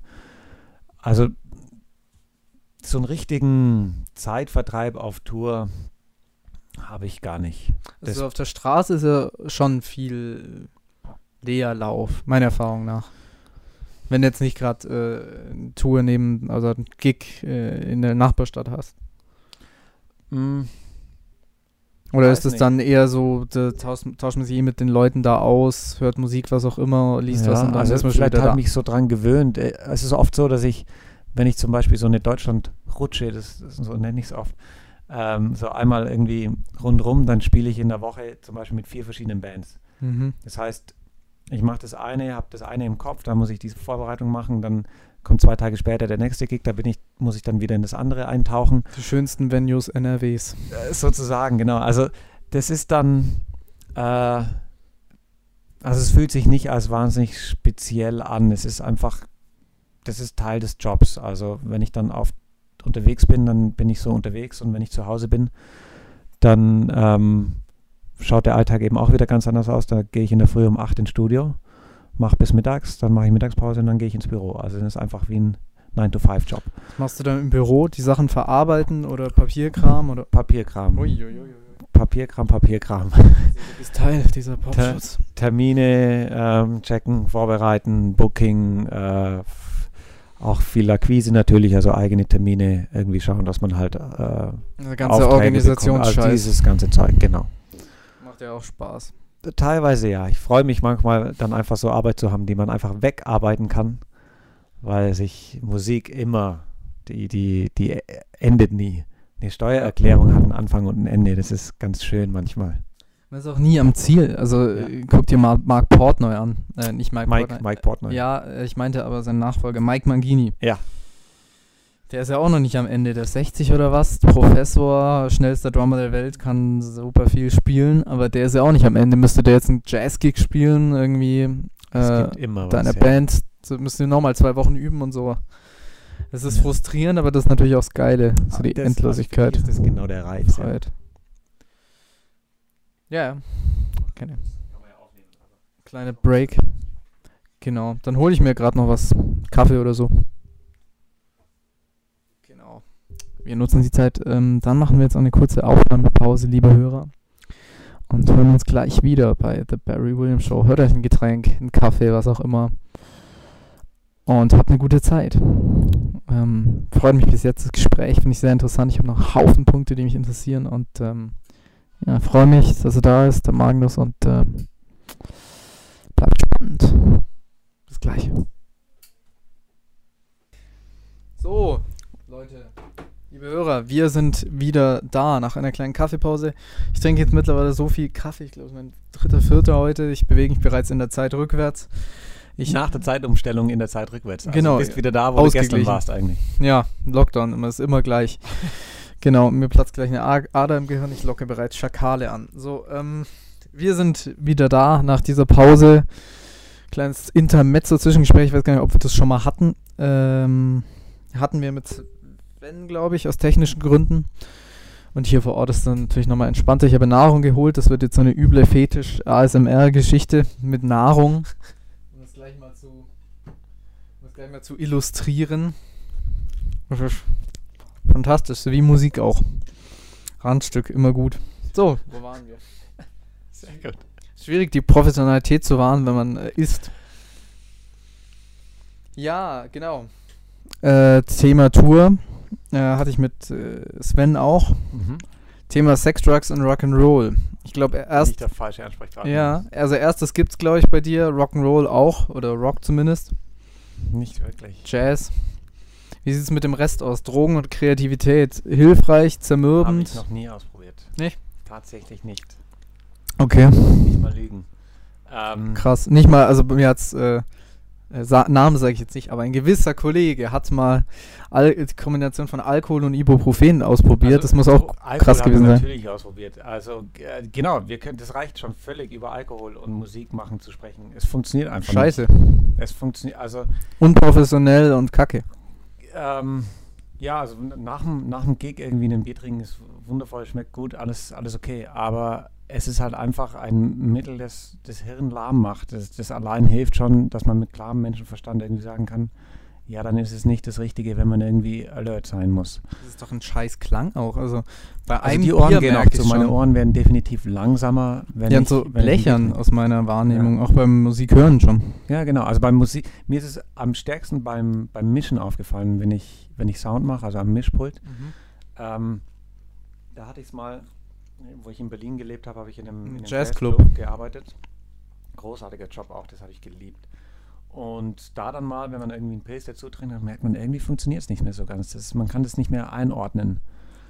Und deswegen, also für mich völlig äh, absolut unnötig, braucht man nicht. Andererseits, im kreativen Prozess, die letzte Single Hör, ist äh, unter Alkoholeinfluss entstanden. Ich habe ähm, ist nicht vergleichbar, weil ich nichts live spielen musste, sondern das Ganze auf Sample-Basis war. Ich habe im Endeffekt Songs von den Nine Inch Nails unter anderem umgedreht, Mhm. runtergepitcht, langsamer gemacht, zusammengeschnitten, die Stille äh, verstärkt, Stille verlängert, Zerre dazugehauen, den Noise am Ende an den Anfang gepackt und so. Und da, das war nicht viel, aber da war ich auch ein bisschen angezwungen und das fand ich dann wiederum ganz geil. Du weißt ja nicht, wie es gewesen wäre, wenn du nüchtern gewesen wärst. Ja, scheiße wahrscheinlich. Vielleicht wäre es viel besser gewesen. Ja, ich bin mit dem Produkt zufrieden, aber sobald ich Ja, aktiv super. Musik Ja. machen muss, ist es nix. Da Genau, ich also beim, beim ähm, Spielen aktiv ähm, ist es einfach nicht förderlich, glaube ich. ist auch nicht gut und ist nicht kreativ und ist nicht professionell, finde ich. Also Professionell ist es schon mal auf gar keinen Fall. Also ich, ich habe da äh, gar keinen Respekt, wenn Leute das machen. in, in Bands, wo ich selber sozusagen mit dafür verantwortlich bin. Ich meine, ich rufe schon eh nur die Leute an, wo ich weiß, dass es, dass es alles passt. Aber einen betrunkenen Kollegen auf der Bühne, das ist ähm, peinlich. das geht nicht. Dafür ist es, nee, also Musik ernst nehmen und es ist auch, mh, ja, ich weiß nicht, also einerseits für den Job, für die Berufsgruppe, aber auch so, ist halt ein Job und auch so dem Publikum gegenüber. ja. Im Normalfall, also, sobald du was verdienst, zahlt ja jemand für deine Dienste. Und dann musst du einen Job, ein Produkt abliefern, das geil ist und damit die Leute Spaß haben so. Und wenn es nicht zwangsläufig die Performance verbessert, äh, lass es halt. Genau. Außer, das habe ich bei einem Trompeter mal erlebt. Der hat sich äh, einen angesoffen, der hat besser gespielt. Da habe ich es noch toleriert, aber sobald es schlechter wird, nee. Ja, das ist, das ist, das ist alles so. Ähm, generell würde ich sagen, einfach, einfach sein lassen. Und es gibt immer mal hier und da eine kleine Ausnahme, aber Ja, in der Freizeit nochmal anders. Aber Fokussierung, ich habe ja mich letzte Woche, ich werde ja schon als pädagogisches Material benutzt, habe ich herausgefunden. großartig. Und zwar mit meiner Cannabis-Folge. Ich habe argumentiert, äh, warum ich, und da hat sich auch meine Meinung geändert, zwar für eine Legalisierung eintrete von Cannabis, aber nicht für den Konsum. Also gegen das Kiffen an sich bin, einfach aus persönlichen Überlegungen heraus. Und mehr so aus den kulturellen Dingen, die dahinter stehen, aus dem Mindset. Mhm. Weiß nicht, wie mich du, noch nie damit beschäftigt. ja, weiß nicht, wie du dazu stehst. Hat sich jetzt auch geändert mit den Leuten, die ich kennengelernt habe, so warum das einfach, können die Leute machen, für mich ist halt nichts. Ja, So. müsste ich mich mal, müsste ich mich mal damit auseinandersetzen, um mir irgendwie eine Meinung zu bilden. Aber habe ich The Big Lebowski gucken. nachgedacht. Das wäre mal zum Beispiel. Das ist ein, äh, Ja, eine netter Idee. Film. Genau. Ja. Steht eh auf der Bucketliste eigentlich. Ah ja. ja ich habe hier so eine krasse Liste mit echt äh, vielen Filmen und Serien. Mhm. Auch so, was, was ist mal das kleine Ausschnitt? Ähm, Was steht da drauf? Ich kann es von hier gar nicht lesen. ja, ich lese mal vor. Äh, mhm, Mikro. Ausflug. Äh, da steht drauf. Ja, kacke, wenn das Kabel nur einen Meter lang ist, ne? Spendet mir bitte, Leute. Ich richte mir jetzt Patreon ein. Brauche ein Kabel. Oder kabellos. Äh, da steht drauf. Vanilla Sky, Insomnia, Parasite, Rain Over Me, äh, Sion Sono, Sam Mendes, Schlingensief, Cabin in the Woods, Bean Waste, Fatih Akin, Fear and Loathing, Batman von Nolan, Joker, Blue Velvet, Inland Empire, Glass Split, Panic Taxi Driver, Jan-Ole Gerster und so weiter. Also auch so Regisseursnamen. Okay. Und dann Bücher. Tabu habe ich mittlerweile gelesen, großartig. Holzfällen habe ich gelesen, war okay. Montauk, super, von Max Frisch, Unter Null, American Psycho, David Foster Wallace, Uelbeck, Flake, Stefan Schulz, Riverworld und, und, und. Und dann Musik, Serien, wobei Serien nicht so meins sind. Und so Kram. Das steht bei Stark, aber es ist super. Also ich, viele von den Filmen kenne ich nicht, aber manche kenne ich und die, die ich kenne, finde ich alle gut. Aha. Was steht bei dir so auf der Liste? Falls es die gibt. Also, nee. Was ich mir letztes Mal wieder gedacht habe, der war der Name der Rose, den wollte ich eigentlich gerne mal wieder sehen. Oh. Hab ich, äh, sag mir gar nichts. Von wem ist er? Oh, das ist, ähm, also das ist die Buchverfilmung von Umberto Eco. Das wäre ja für dich, du liest auch total gern, gell? Ja. Ja, Äh, genau. Wir sind hier quasi in der Bibliothek. Ja, eben, hier über, über mir, neben mir. Also das ist, ist ein fantastischer Film mit Sean Connery. Oh. Der ist aber schon wahrscheinlich aus den 80ern. Denke ich. ich weiß jetzt nicht, von wann er ist, aber es ist ein älterer Film. Hab's notiert. Sehr gut. Genau, das ist auf jeden Fall ein großartiger Film und eine ganz tolle Geschichte. Aber tatsächlich schaue ich recht wenig. Äh, genau, ich, ich, ich erzähle mal kurz, was hier passiert. Der Max ähm, hat sein Mikrofon ausgesteckt und entknubbelt jetzt den Knoten vom Mikrofonkabel. Also hier dann nochmal der Aufruf zum, äh, zum Kabelspenden. Und gleich ist er wieder. Bitte Leute, das ist ein fucking Bleistift dickes Mikrofon von eBay Kleinanzeigen. Bitte einfach aus Mitleid. Ich brauche äh, die Kohle für die Produktion hier, wenn es schon keine Werbedienst gibt. Oder teilt die Folge einfach, das kostet nichts und dann kann ich was an Land ziehen. Genau. Ähm, stehe jetzt auch mal auf, weil das mir dann doch zu. Ich bin alt. Genau. Mehr Bewegung. Rose. Rose, Roséwein. Genau. Ich habe noch so eine philosophische Frage. Die lasse ich aber jetzt weg oder schieb, verschieb sie aufs nächste Mal oder sonst okay. was. Weil sie zu lang dauert sonst. Auch und weil das jetzt, glaube ich, nicht so gut reinpassen würde heute oder jetzt. Okay. Aber das machen wir dann in Camden oder wann auch immer. Teil 2. Ein Kollege von uns, ein lieber Bekannter, ein toller Musiker, ähm, hat mal einen Satz gesagt, mit dem habe ich länger gesprochen in den letzten Monaten. Äh, lassen wir jetzt anonym. Okay, jetzt bin ich gespannt. Es war, also kenne ich den auch. Ja, ja, ähm, ich halte mal ein Schild hoch, damit es klar. So, aber den, äh, genau, anonym gelassen erstmal. Jawohl. Und zwar dieser wunderbare Drummer, Musiker, Multi-Instrumentalist, der hat eine Karriere, wo man wirklich sagen würde, geil, der hat es irgendwie geschafft, hat geile Sachen gemacht, Brian Eno, Annette Louisanne und so. Müsste eigentlich happy sein oder halbwegs zufrieden. Und der erzählte mir gegenüber, ja, er ist eigentlich so halb zufrieden mit seinem Leben, nur und er hat noch nie eine Produktion, eine Platte eingespielt, wo er sagt, das ist richtig geiler Shit, das ist richtig sein Ding, da hat er richtig Bock gehabt und so. Live tolle Momente und so gehabt. Aber so produktionstechnisch hatte er das noch nie. Spannend. Ja, und fand ich krass auch. Ähm, also bremst mich jetzt nicht in meinem Willen, Musik zu machen. Mhm. Aber das fand ich dann noch krass. Und da war so ein bisschen das Thema, das Oberthema, die Frage, der Job, das äh, Mietmusiker sein, dieser Satz, Selbstverwirklichung, Spaß und Kreativität. Und dann eben das Finanzielle, wir haben es gerade angesprochen, mhm. das Künstlerische und das Finanzielle. Wie ist es denn bei dir, anteilmäßig oder so vom Gefühl her? Ah, jetzt muss man die, die Schlagwörter nochmal schnell vorlesen. Das war. Genau, es ging um. Also so um dieses Künstlersein, Selbstverwirklichung, Spaß, Kreativität und gleichzeitig Geld verdienen müssen und Jobs machen. Ja. Puh, also im Moment ist es hervorragend. Im Moment funktioniert es sehr gut. Ähm, das war allerdings ein ziemlich anstrengender und weiter Weg auch. Also ich habe ähm, eben da nach diesen ganzen Tourneen da durch China und da, das war Mitte 20, äh, habe ich wahnsinnig viel unterrichtet und eben sehr viel gespielt und hatte dann einfach auch keine Lust mehr auf, auf diese, das war irgendwie einfach eine ganz schwierige Zeit. Das hat, ähm, hat sich nicht so angefühlt, wie ich mir gedacht habe, dass sich das Musikersein anfühlt es finanziell auch übel. Also Josef. Damals war es finanziell fantastisch. Also da habe ich gut verdient. Josef hat mir mal erzählt, er war in seinem Leben zweimal pleite und hat mal drei Monate nur von äh, Reis gelebt, weil er sich nichts anderes leisten konnte, keine Winterjacke kaufen konnte. Nein, und weil er, so weil er die von einem großen Fernsehsender das Angebot, seine Serie zu produzieren, abgelehnt hatte, weil die wenig Budget gegeben haben und sein Name nicht in den Credits stehen durfte, obwohl er alles gemacht hat. Aber finanziell war es wohl bei dir gut. Also damals ähm, war es sehr gut. Eben, da habe ich wahnsinnig viel unterrichtet und habe ganz viel äh, gespielt und so weiter. Aber es hat mich eben nicht wirklich äh, glücklich gemacht. Es war auch nicht das, wie ich mir das vorgestellt habe. Und dann habe ich nämlich, ähm, wir haben über Raum machen gesprochen.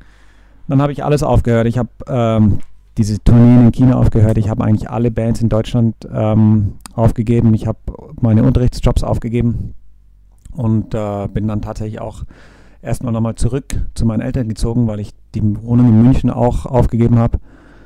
Und habe dann erstmal geguckt und eben wollte schauen, was, was passiert. Und da ist dann diese Indien-Geschichte eigentlich gekommen. Das war 2015, wo ich dann das erste Mal nach Indien bin. Und von 2015 bis jetzt waren es ganz, ganz viele ähm, Schritte und eine kontinuierliche Entwicklung. Aber ähm, und immer mehr dahin, wo du es gerade gesprochen hast. Das heißt, sich künstlerisch äh, auf jeden Fall treu sein und ähm, den Spaß an der Sache haben, auch konsequent sein, ist ganz wichtig.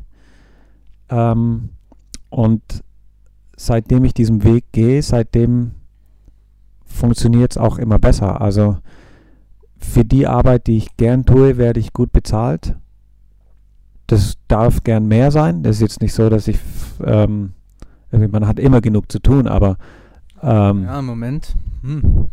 Also selbst jetzt, es ist wahnsinnig, wahnsinnig viel zu tun. Ich, ja, wenn du in der glücklichen Lage bist, dass du noch Studiojobs hast, das haben wir viele nicht. Da wird naja, zusammengesammelt und so. ja, das, das, also ich bin jetzt kein voll ausgelasteter Studio-Drummer, das auf, auf keinen Fall, aber es ist so auch eine Art und Weise, wie man die ganze Situation einfach sieht und wie man, wie man sich dieser Situation gegenüber verhält und, und wie man mit sich selber dann einfach umgeht. Ähm, also da bin ich vielleicht so ein bisschen unverbesserlicher Optimist mittlerweile. Dass es halt in allem gibt es einfach was Gutes. Also ich kann überall was Gutes rausziehen. Außer im Krebs. Jetzt kommen wir ins Spirituelle. Meine Freundin würde sagen, auch der Krebs hat was Gutes. Ja, da wären wir auch hier bei, wo haben wir ihn? Da liegt er. Hier, der. Da, was ist? Genau hier. Hat natürlich auch was Positives, nicht nur für die Kunst, das stimmt schon auch. Das Schlingensief. Okay. Das Buch. Äh also natürlich ist Krebs eine schreckliche Krankheit und ich also es war vielleicht schlecht formuliert, natürlich hat Chris was Gutes, hat er natürlich nicht, aber ähm, naja, persönlich vielleicht ja schon, also vielleicht schon recht, also weiß ich nicht. Ja, ja, genau, zu das sagen, ist, wenn schwierig, eine, so, eine, so eine Aussage, ähm, die, die kann ganz schnell ganz äh, blöd wirken, wenn sie, wenn sie nicht ganz durchdacht ist. Aber also wir haben, sagen wir mal so, wir haben immer die Möglichkeit, unseren Blickpunkt zu wechseln auf alles, was passiert im Leben. Und wir haben einfach auch die Möglichkeit, das Positive in allem zu sehen. Und es gibt wenig Sachen, wo man sagt, das ist ausschließlich negativ. Mhm. Ähm, selbst die, die blödsten Sachen, die passieren, können irgendwann wahnsinnige positive Folgen haben. Also das ist auch, ob das jetzt dann Karma-Konzept ist oder ob das, also ich meine, das ist ja so eng mit der Menschheitsgeschichte verbunden, dieses ganze System. Ähm, was ist gut, was ist schlecht, Yin Yang und, äh, und wann, wie das alles zusammenhängt. Wir haben auf jeden Fall die Möglichkeit, das Positive zu sehen. Und dann sage ich nochmal, gerade wenn man hier, ich schaue aus dem Fenster, es ist traumhaft, ja. wenn man hier in Deutschland, in Europa, in Bayern im Jahr 2000, Ernährung. genau, oder um das Jahr 2000 aufwächst mit diesem System und allem und was wir haben, also bevor wir uns beschweren, sollten wir uns darum kümmern, dass wir erstmal dass wir es besser sehen, machen. Ne, was, was alles schon großartig ist. Also was mhm. wir für ein, ich meine, unsere Generation, Max, wenn wir das mal, wir werden auf unserem Land wahrscheinlich keinen Krieg erleben in unserem Land. Ja. Zwar mit unserer Beteiligung, das gibt es natürlich auf der Welt, aber wir werden wahrscheinlich keinen keinen Krieg hautnah erleben. Welche Generation kann? Wir werden nie Hunger erleben. Also Selbst wenn wir drei Monate von Reis leben müssen. So gut war, wie jetzt war es ja fast noch nie. Eben. Und wird es vielleicht aber auch mit dem, was kommt, Klima etc., auch erstmal nicht wieder werden. Genau. Und ja. aber wenn wir das realisieren, was, was also wie gut es uns eigentlich geht, dann kommt da eine Verantwortung mit, das zu erhalten oder noch besser zu machen, um auch weiterzugeben. Also wenn wir uns ständig, und das ist so ein großes, was mich stört, dass wir uns ständig um die negativen und um die ähm, um, also um die negativen Sachen kümmern da. Das ist halt ein Medienthema. Wenn du die Medien aufmachst, es ist nur Negativität. Es ist all, es immer das, was schlecht läuft, wird erstmal verbreitet. Und Warum ja tun wir uns das an? Also die Welt ist ja nicht so schlecht. die ist nicht so schlecht. Es gibt wahnsinnig viele gute Sachen. Also so wenig Hunger und Krieg wie jetzt, wenn ich da richtig informiert bin, gab es ja noch nie. Und es wird so viel darüber berichtet und die Leute haben den Eindruck, es ist so viel wie noch nie. Ja, also es ist, es ist eine große Verantwortung, die wir haben, gerade wenn, wenn wir eben aus diesem Bereich der Erde kommen und so einen unfassbaren Wohlstand haben. Ähm, dass wir einfach auch was dafür tun, dass es halt einfach mehr Menschen so gut geht. Ja. Und, und deswegen, und äh, ja, und wir hatten am Anfang das mit den Corona-Maßnahmen und so weiter. Also das ganze Big Picture, wenn man sich das mal anschaut, es kommt halt, tut das, was euch glücklich macht und nicht auf Kosten von anderen. Ganz wichtig. Ähm, und dann einfach machen. Einfach Spaß haben dabei sozusagen irgendwie. Sonst, sonst ist das alles ja auch nutzlos. So. Ja. Also, was bringt das Ganze sonst? Ja, auf jeden Fall. Jetzt sind wir doch wieder beim Philosophischen. Ja, aber es ist Ja. gut. Also ich habe mir das ja so ein bisschen so vorgestellt, deswegen der andere Podcast war Comedy und ich wollte da eh ein bisschen ausbrechen und jetzt da beide sein zu haben, das ähm, finde ich ja genau richtig und gut so. Nochmal zurück zur Musik. Ähm, du hast gesagt, diesen Weg, den du da gehst, wie sieht der konkret aus und wie schafft es, den so zu gehen, dass du jetzt da zufrieden oder glücklich bist damit und das auch von den anderen Aspekten her, finanziell, zeitlich etc. gut passt? Mhm. Also, ähm, ich versuche mich unabhängig zu machen von äußeren Erwartungshaltungen. Das ist ganz wichtig. Das heißt, ich versuche keine Entscheidung so zu treffen, wie ich denke, dass es irgendwie vielleicht erwartet wird oder ähm, das ist das eine. Dann versuche ich mir ganz klar bewusst zu machen, wo meine Stärken sind und wo meine Schwächen sind und beide auch so einzusetzen.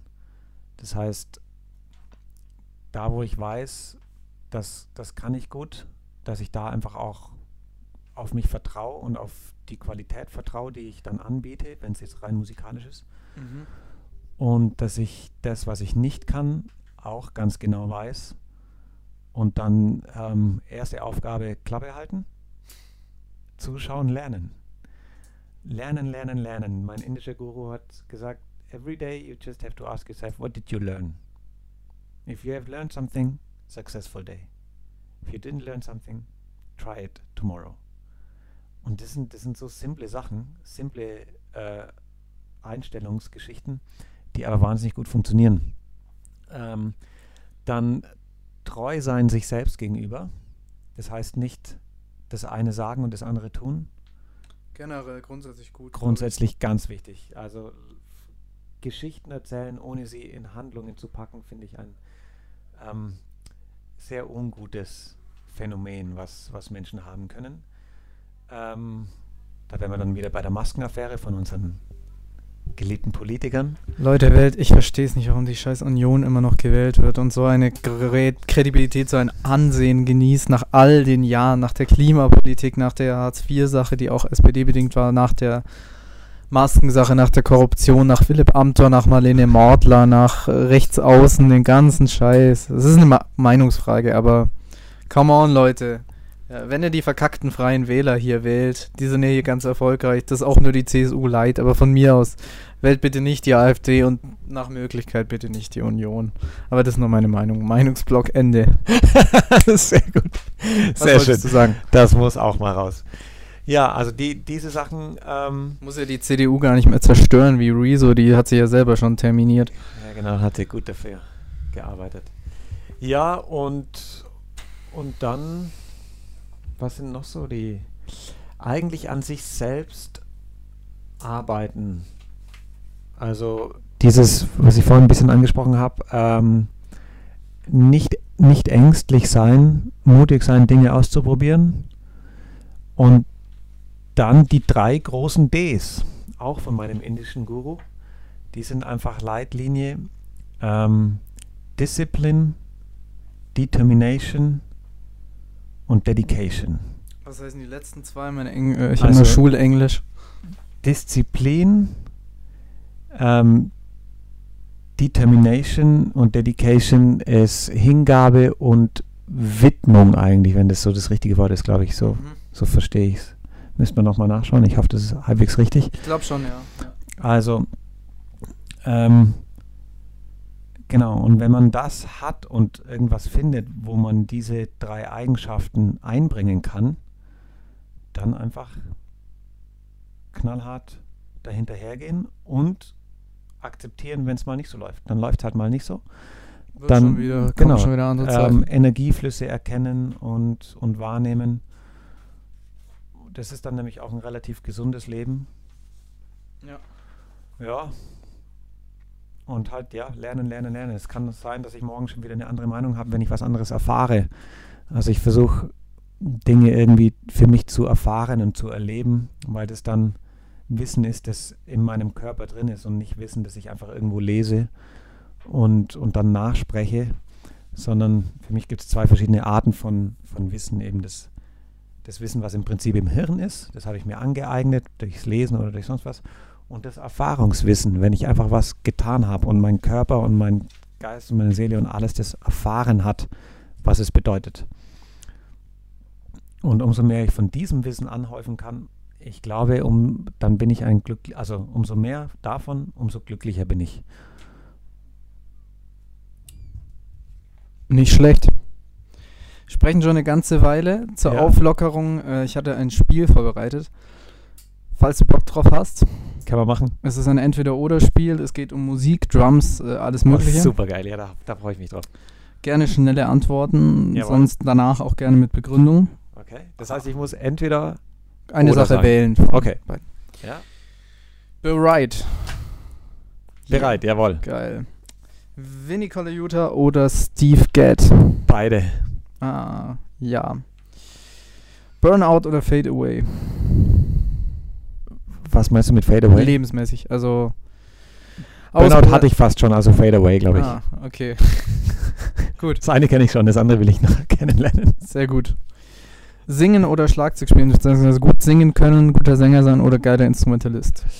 Wenn ich nochmal wählen dürfte, dann Sänger. Aber jetzt bin ich schon ähm, Schlagzeuger, deswegen Schlagzeuger. Okay, warum Sänger? Wegen der Flexibilität auch mal. nee, weil es noch näher an einem Individuum dran ist. Mhm. Stimme ist die einzig, ist das Instrument, was wirklich an einem dran ist. Deswegen auch mit Abstand das Schwierigste. Ja. ja, Kim Frank hat da mal was Interessantes gesagt, warum er nicht mehr singt. Weil er meinte, es ist nicht ersetzbar, es ist nicht vergleichbar mit irgendwas auf der Welt.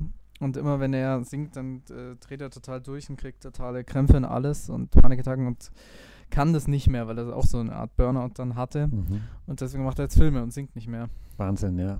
Aber auf jeden Fall lohnenswert und singen ist auf jeden Fall geil, ja. Mache ich auch sehr gerne. Würde ich gern können.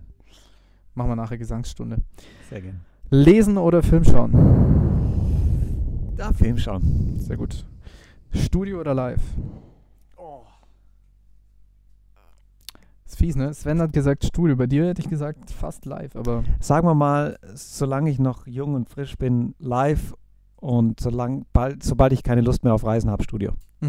wobei Studio auch hart ist. Also einmal Schon, aufgenommen, aber ich jede kann halt- Kleinigkeit. Aber ich kann dann einfach um, um neun ins Bett gehen und muss nicht bis nachts um eins irgendwo rumhängen, was ich eigentlich nicht mag. Sehr gut. Nicht so der Party-Typ. Krass. Das war mal. Solo oder Band? Band, Solo oder in Beziehung? Beziehung, Rock oder Pop? Pop, Pop oder Jazz? Jazz. Club oder Festival? Es hat beide seine Vorteile. ja. Festival Aber ist dreckig und verschwitzt und geil und groß und Club, Club. ist intimer und äh, wir machen Club, naja, ja, sehr gut. Komponieren oder live spielen? live spielen. Deutschland oder Österreich? Fies jetzt. Oh, Zurzeit gerade, ich liebe das, wo ich wohne, deswegen Österreich. Aber nicht, nicht in allem, aber die Aussicht von meinem Haus Österreich. Mhm. Hubert von Geusern, Sebastian Kurz. Sehr gut. Eher ersterer. Ähm, Österreich oder Indien? Indien, Gitarre oder Piano?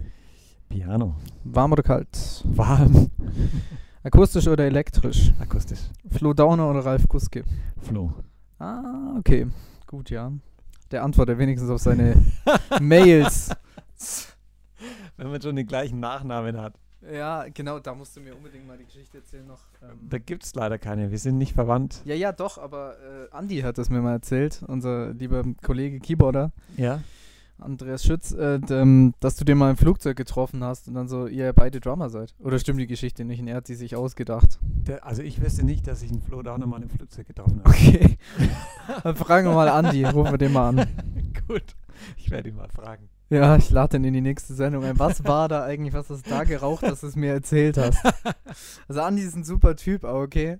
Stimmt die Geschichte nicht oder vergessen, vielleicht, oder? Vielleicht ist irgendwas, äh, also die hat bestimmt irgendwo einen wahren Kern, aber vielleicht ist irgendwas. Ähm, Der, also seine gibt- Cousine, die äh, es gibt, Geschichte da. es oder? gibt eine Halbwegsverbindung, also von meinem besten Freund, die Frau. Ihr Vater ist der Cousin vom Flo. Also über. Über, genau. Aber nicht Verwandtschaft dann, sondern nur so. Also genau, wenn ich jetzt sozusagen meinen besten Freund als meinen Bruder bezeichne, dann wäre es eine ganz weit äh, verwandtschaftliche Beziehung. Aber die, genau, nicht der Rede wert. Okay. Was sind deine Top 3 Drummer? Von früher, von heute. Jahrhundert ist egal. Das, also ich liebe die Art. Das ist jetzt eine gute Antwort. Also ähm, es gibt nicht die Drummer, sondern es gibt Aufnahmen oder Songs oder Bands, wo ich das Spiel des Drummers total feiere. Das eine ist tatsächlich eines meiner Lieblingsbands, ähm, Blood, Sweat and Tears, Bobby Colombi. Ähm, großartig, wie musikalisch der Mann spielt. Dann, was ich zurzeit total gern habe, ist Keith Jarrett Standards Trio mit Jack DeJohnette. Die Art, wie Jack DeJohnette sp Schlagzeug spielt, ist auch unglaublich. Keith, wer, genau. Keith Jarrett als Pianist unbedingt ähm, die nächsten fünf Monate ausschließlich Keith Jarrett hören. Alles klar. Und dann als, ähm, wen nehmen wir noch?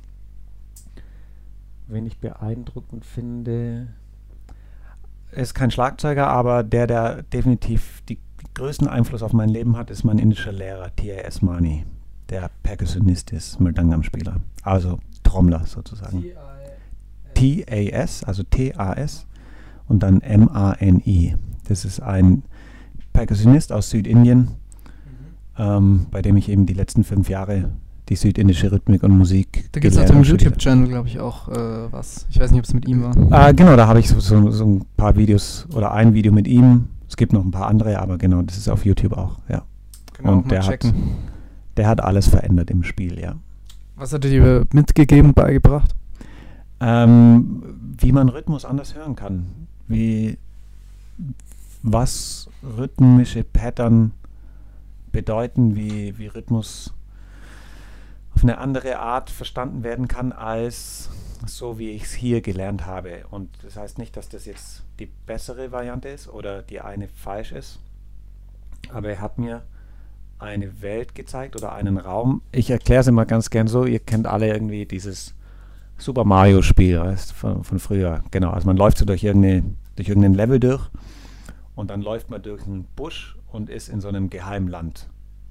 Also so ein Side-Level, wo es dann lauter Coins zum Einsammeln gibt. Und genau sowas hat er mir gezeigt. Ich habe die ganze Zeit bin ich in der Schlagzeug- und Rhythmuswelt rumgelaufen und plötzlich zeigte mir eine Tür, die rechts neben mir ist, die ich noch nie gesehen habe. Dann gehe ich da durch mit viel, viel Üben und äh, Ausprobieren und plötzlich ist vor meinen Augen eine komplett andere Welt. Und deswegen ist es auch so schwierig, das zu, in ein paar Worten zu erklären, weil da muss man im Prinzip den Weg gehen. Man muss sich damit beschäftigen, mit dieser Art von Musik und mit Rhythmik, um dann zu erkennen, was da dahinter steckt. Die Leute, die es allerdings tun, wo ich mal ein bisschen Zeit habe, das denen zu erklären, da gibt es mittlerweile, habe ich ein paar gute Ideen entwickelt. Ähm, da ist auch das, die, die Reaktion ist meistens, oh scheiße, das ist ja krass. Also es kommt plötzlich was vor deinen Augen zum Vorschein, von dem du einfach keine Ahnung hattest, dass es da ist. Mhm. Unfassbar spannend. Nicht schlecht. Könntest du dir einen anderen Job vorstellen, als den, den du jetzt machst? Ich Nein. ja, weil Doch. Du, also ich denke, du bist ja schon recht, hast jetzt Zeit zum Überlegen kurz, ich denke, du bist ja schon recht happy mit deinem Job und so, dass deine Berufung, das ähm, machst du ja gerne und sehr gut. Mhm. Aber gäbe es was anderes, wenn du jetzt müsstest oder so, oder einfach mal Lust hättest, was du gerne machen würdest, der Schauspieler Max, ähm, Max, genau, Magnus Dauner oder äh, Müllmann, was weiß ich. Also es gibt tatsächlich was, was ich gern machen würde. Deswegen sage ich, also ähm, ich würde voll gern, beziehungsweise es ist kein Job, aber ich reise unglaublich gern. Das heißt, einen Beruf, der verbunden ist mit, mit Reisen, ob das Dokus sind oder sowas. Ist es, Also hast du das nicht schon Dokus drin zum in dem Job auch? Also Aber, aber nicht so. Also jetzt ist es sehr musiklastig. also und gar mal Zeit, reisen, so, das- so zu viel zu hab- erkennen. Genau, ich muss mir diese Reisezeit immer sehr erkämpfen. Mhm. ähm, und mal Reisen des Reisens wegen und des, des Kennenlernens. Des Lebens, des Erkundens, Genau. die Also, Zeit haben. also das und einfach die Welt. äh, es gibt so viel Spannend und nichts bildet besser wie Reisen, finde ich. ja, du kommst immer zurück und hast eine neue Idee, das möchte ich jetzt machen, das möchte ich anders machen. Mhm. Hast was gesehen, hast einen Input. Ich will unbedingt mal nach, ähm, nach ich habe eh gerade total Lust zu reisen, wahrscheinlich, weil es jetzt lange nicht ging und ja, was ich gerne machen würde. Ich würde wahnsinnig gerne mal nach Südafrika. Das ist, glaube ich, neben Kreta, was eigentlich so mein Zuhause ist quasi. Da fühle ich mich total heimisch irgendwie. Auf der Insel ist das wahrscheinlich das nächste in den nächsten zwei Jahren, wenn es irgendwie geht. Wunderbar, ja. Mal nach Kapstadt fliegen und äh, ja, landschaftlich. Ich folge schon äh, auf Instagram immer so einem South Africa-Account. Das ist so großartig. Also landschaftlich, Tiere, Pinguin am Strand läuft. Leider im August, wenn ich frei habe, äh, ist der Winter. Aber das muss ich mal checken. Das checkst mal alles sehr schön. Ich war bloß mal als Jugendlicher auch. Mhm. Aber sehr beeindruckend. Afrika ist für mich auch ein. steht noch ganz, ganz oben auf der Liste. Wie lange warst du da und wo? Äh, wir waren nur drei Wochen. Ja gut, das Also mit, mit Family. Wir hatten dann, ich glaube, ich war 14 oder 15. drei Wochen ist ja gar nicht schlecht. Also ein Ist Tag Reise schlecht, ist genau. es. Also mein, mein Vater ist Gott sei Dank ein großer Reisefan und der hat Sehr uns gut. Kinder schon durch die Welt geschleppt. mhm. Genau, deswegen habe ich das irgendwie von daher schon mitbekommen, ja. Sehr schön. Also Fall jetzt Marilyn Manson oder Uwe Boll oder sonst was.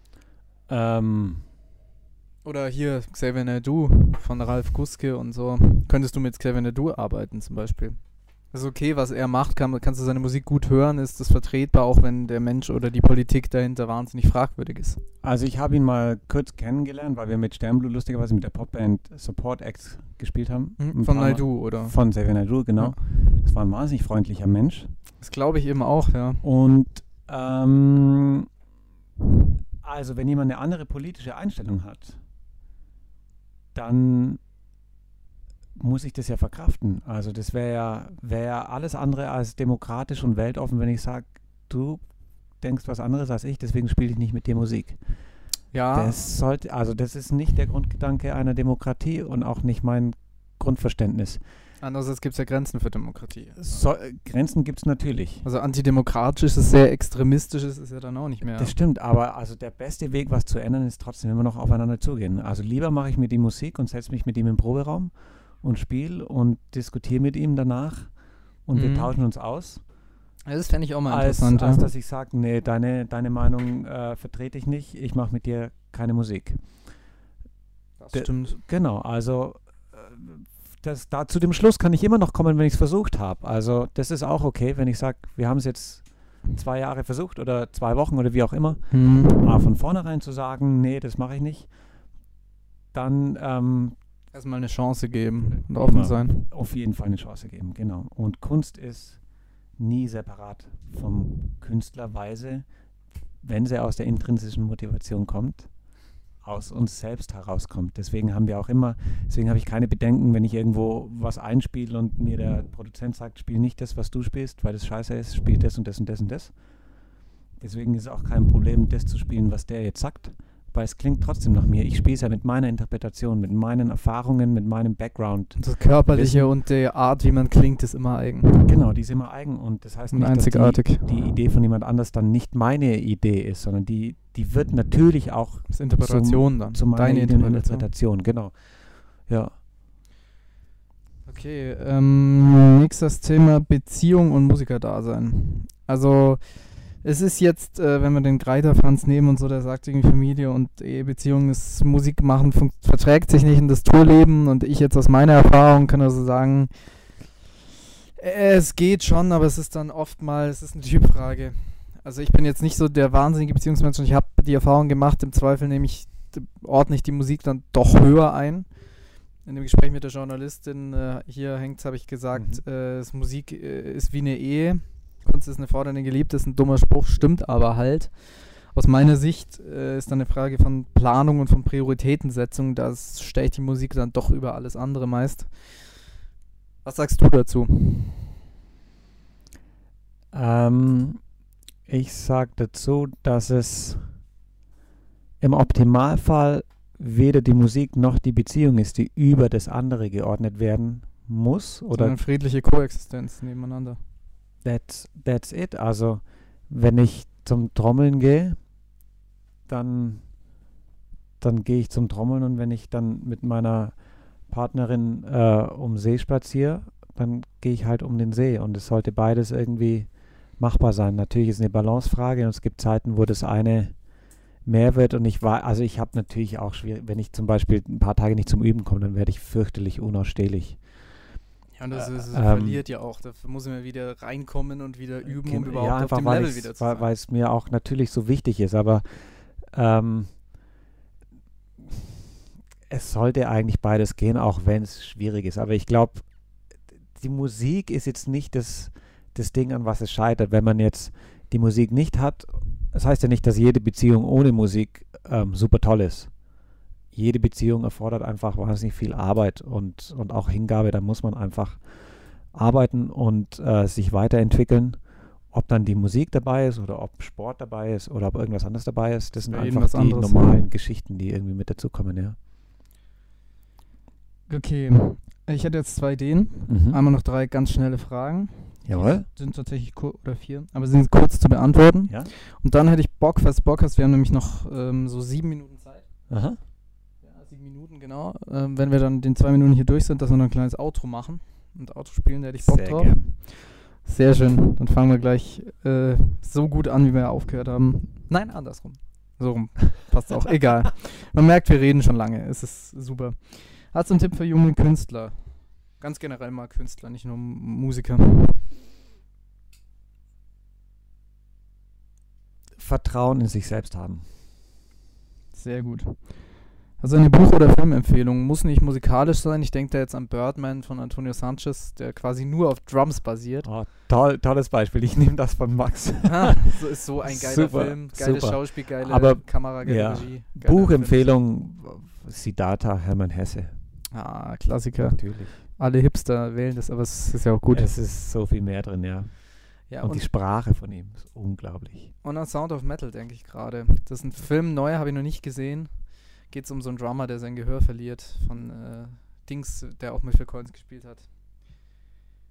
Leslie Odom Jr. heißt er, glaube ich. Okay. Da muss ich mal gucken, also der ist der Schauspieler. Ja, okay, geil. Und vorletzte Frage. Scheiße, die ist schon wieder so groß, aber vielleicht kriegen sie sie halbwegs Ich mach's kurz. Ich als Ja- oder Nein-Frage kurz hin. Frauen im Musikbusiness sind zahlenmäßig weniger vorhanden, sind bei den Solokünstlern, ja mit einem Freund gesprochen und uns unterhalten dann so, ja, wir hören ja fast nur Männer und finden es dann schade, weil es ja auch die Perspektive von einer Frau, die einen Song schreibt, äh, eine andere ist als vom Mann, immer nur dasselbe da zu haben, ist äh, dann doch aus meiner Sicht langweilig auf Dauer. Und bei den Instrumentalisten sind es auch voll in der Unterzahl. Also jemand wie Lisa Müller ist dann doch eher eine Seltenheit. Bei den Sängerinnen gibt es es öfter, aber sonst so, gerade bei Drummerinnen, wir haben Annika Niedes, äh, Senri Kawaguchi, die ich total toll finde, Mhm. Internet, geile Drummerin. Haben die andere Chancen? Oder ist das Einbildung oder ist es eine Frage, von was man guckt und es ist gar nicht so unbalanciert, ungleichgewichtig? In der allgemeinen Wahrnehmung glaube ich, dass sie es deutlich schwieriger haben als jetzt Männer. Weil es einfach, weil Menschen wahnsinnig viel mit Vorurteilen irgendwie arbeiten und, ähm, und sich auch ungern irgendwie von ihren Vorurteilen trennen, weil das ihr Leben so leicht macht. Deswegen glaube ich, dass es Frauen äh, doch schwieriger haben. Ich habe wahnsinnig viel mit, ähm, mit, oder ich spiele sehr viel für Sängerinnen und Musikerinnen tatsächlich. Mhm. Und da sehe ich einfach oft, wie schon wie schwierig es ist, einfach, ähm, glaube ich, wahrgenommen zu werden aufgrund der künstlerischen Qualität. Und das ist was, was wir, wo man sehr, sehr aufpassen muss, dass man eben Objektiv bleibt, fachlich bleibt. und fair Inhaltlich. bleibt. Genau, einfach fair, fair bleiben, ja. Fair bleiben. Gutes Schlusswort. Ich hänge doch noch eins dran. Drei Performances, Alben oder Songs, die dich musikalisch geprägt haben. John Mayer, Believe, also der Song von der ganzen Live-DVD ist Killer. Geiler, groovy Typ. Ich fand den Spruch von dir gut beim Workshop. Ähm, John Mayer, äh, was groovt, dass er bleibt, weil er weiß, wann sein Ton zu Ende ist. Das finde ich beim Singen und so immer it. geile äh, Sache. Ja. Ähm, dann Art Blakey. Einfach, ich mag seine Art, Schlagzeug zu spielen.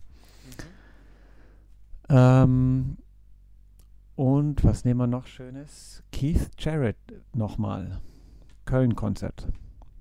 Solo, Klavier-Solo. Traumhaft, perfekt. Magnus, vielen Dank fürs Dasein. Es war mir eine Also ich große Freude. Total, ich bin total dankbar. Es war Ich super. auch.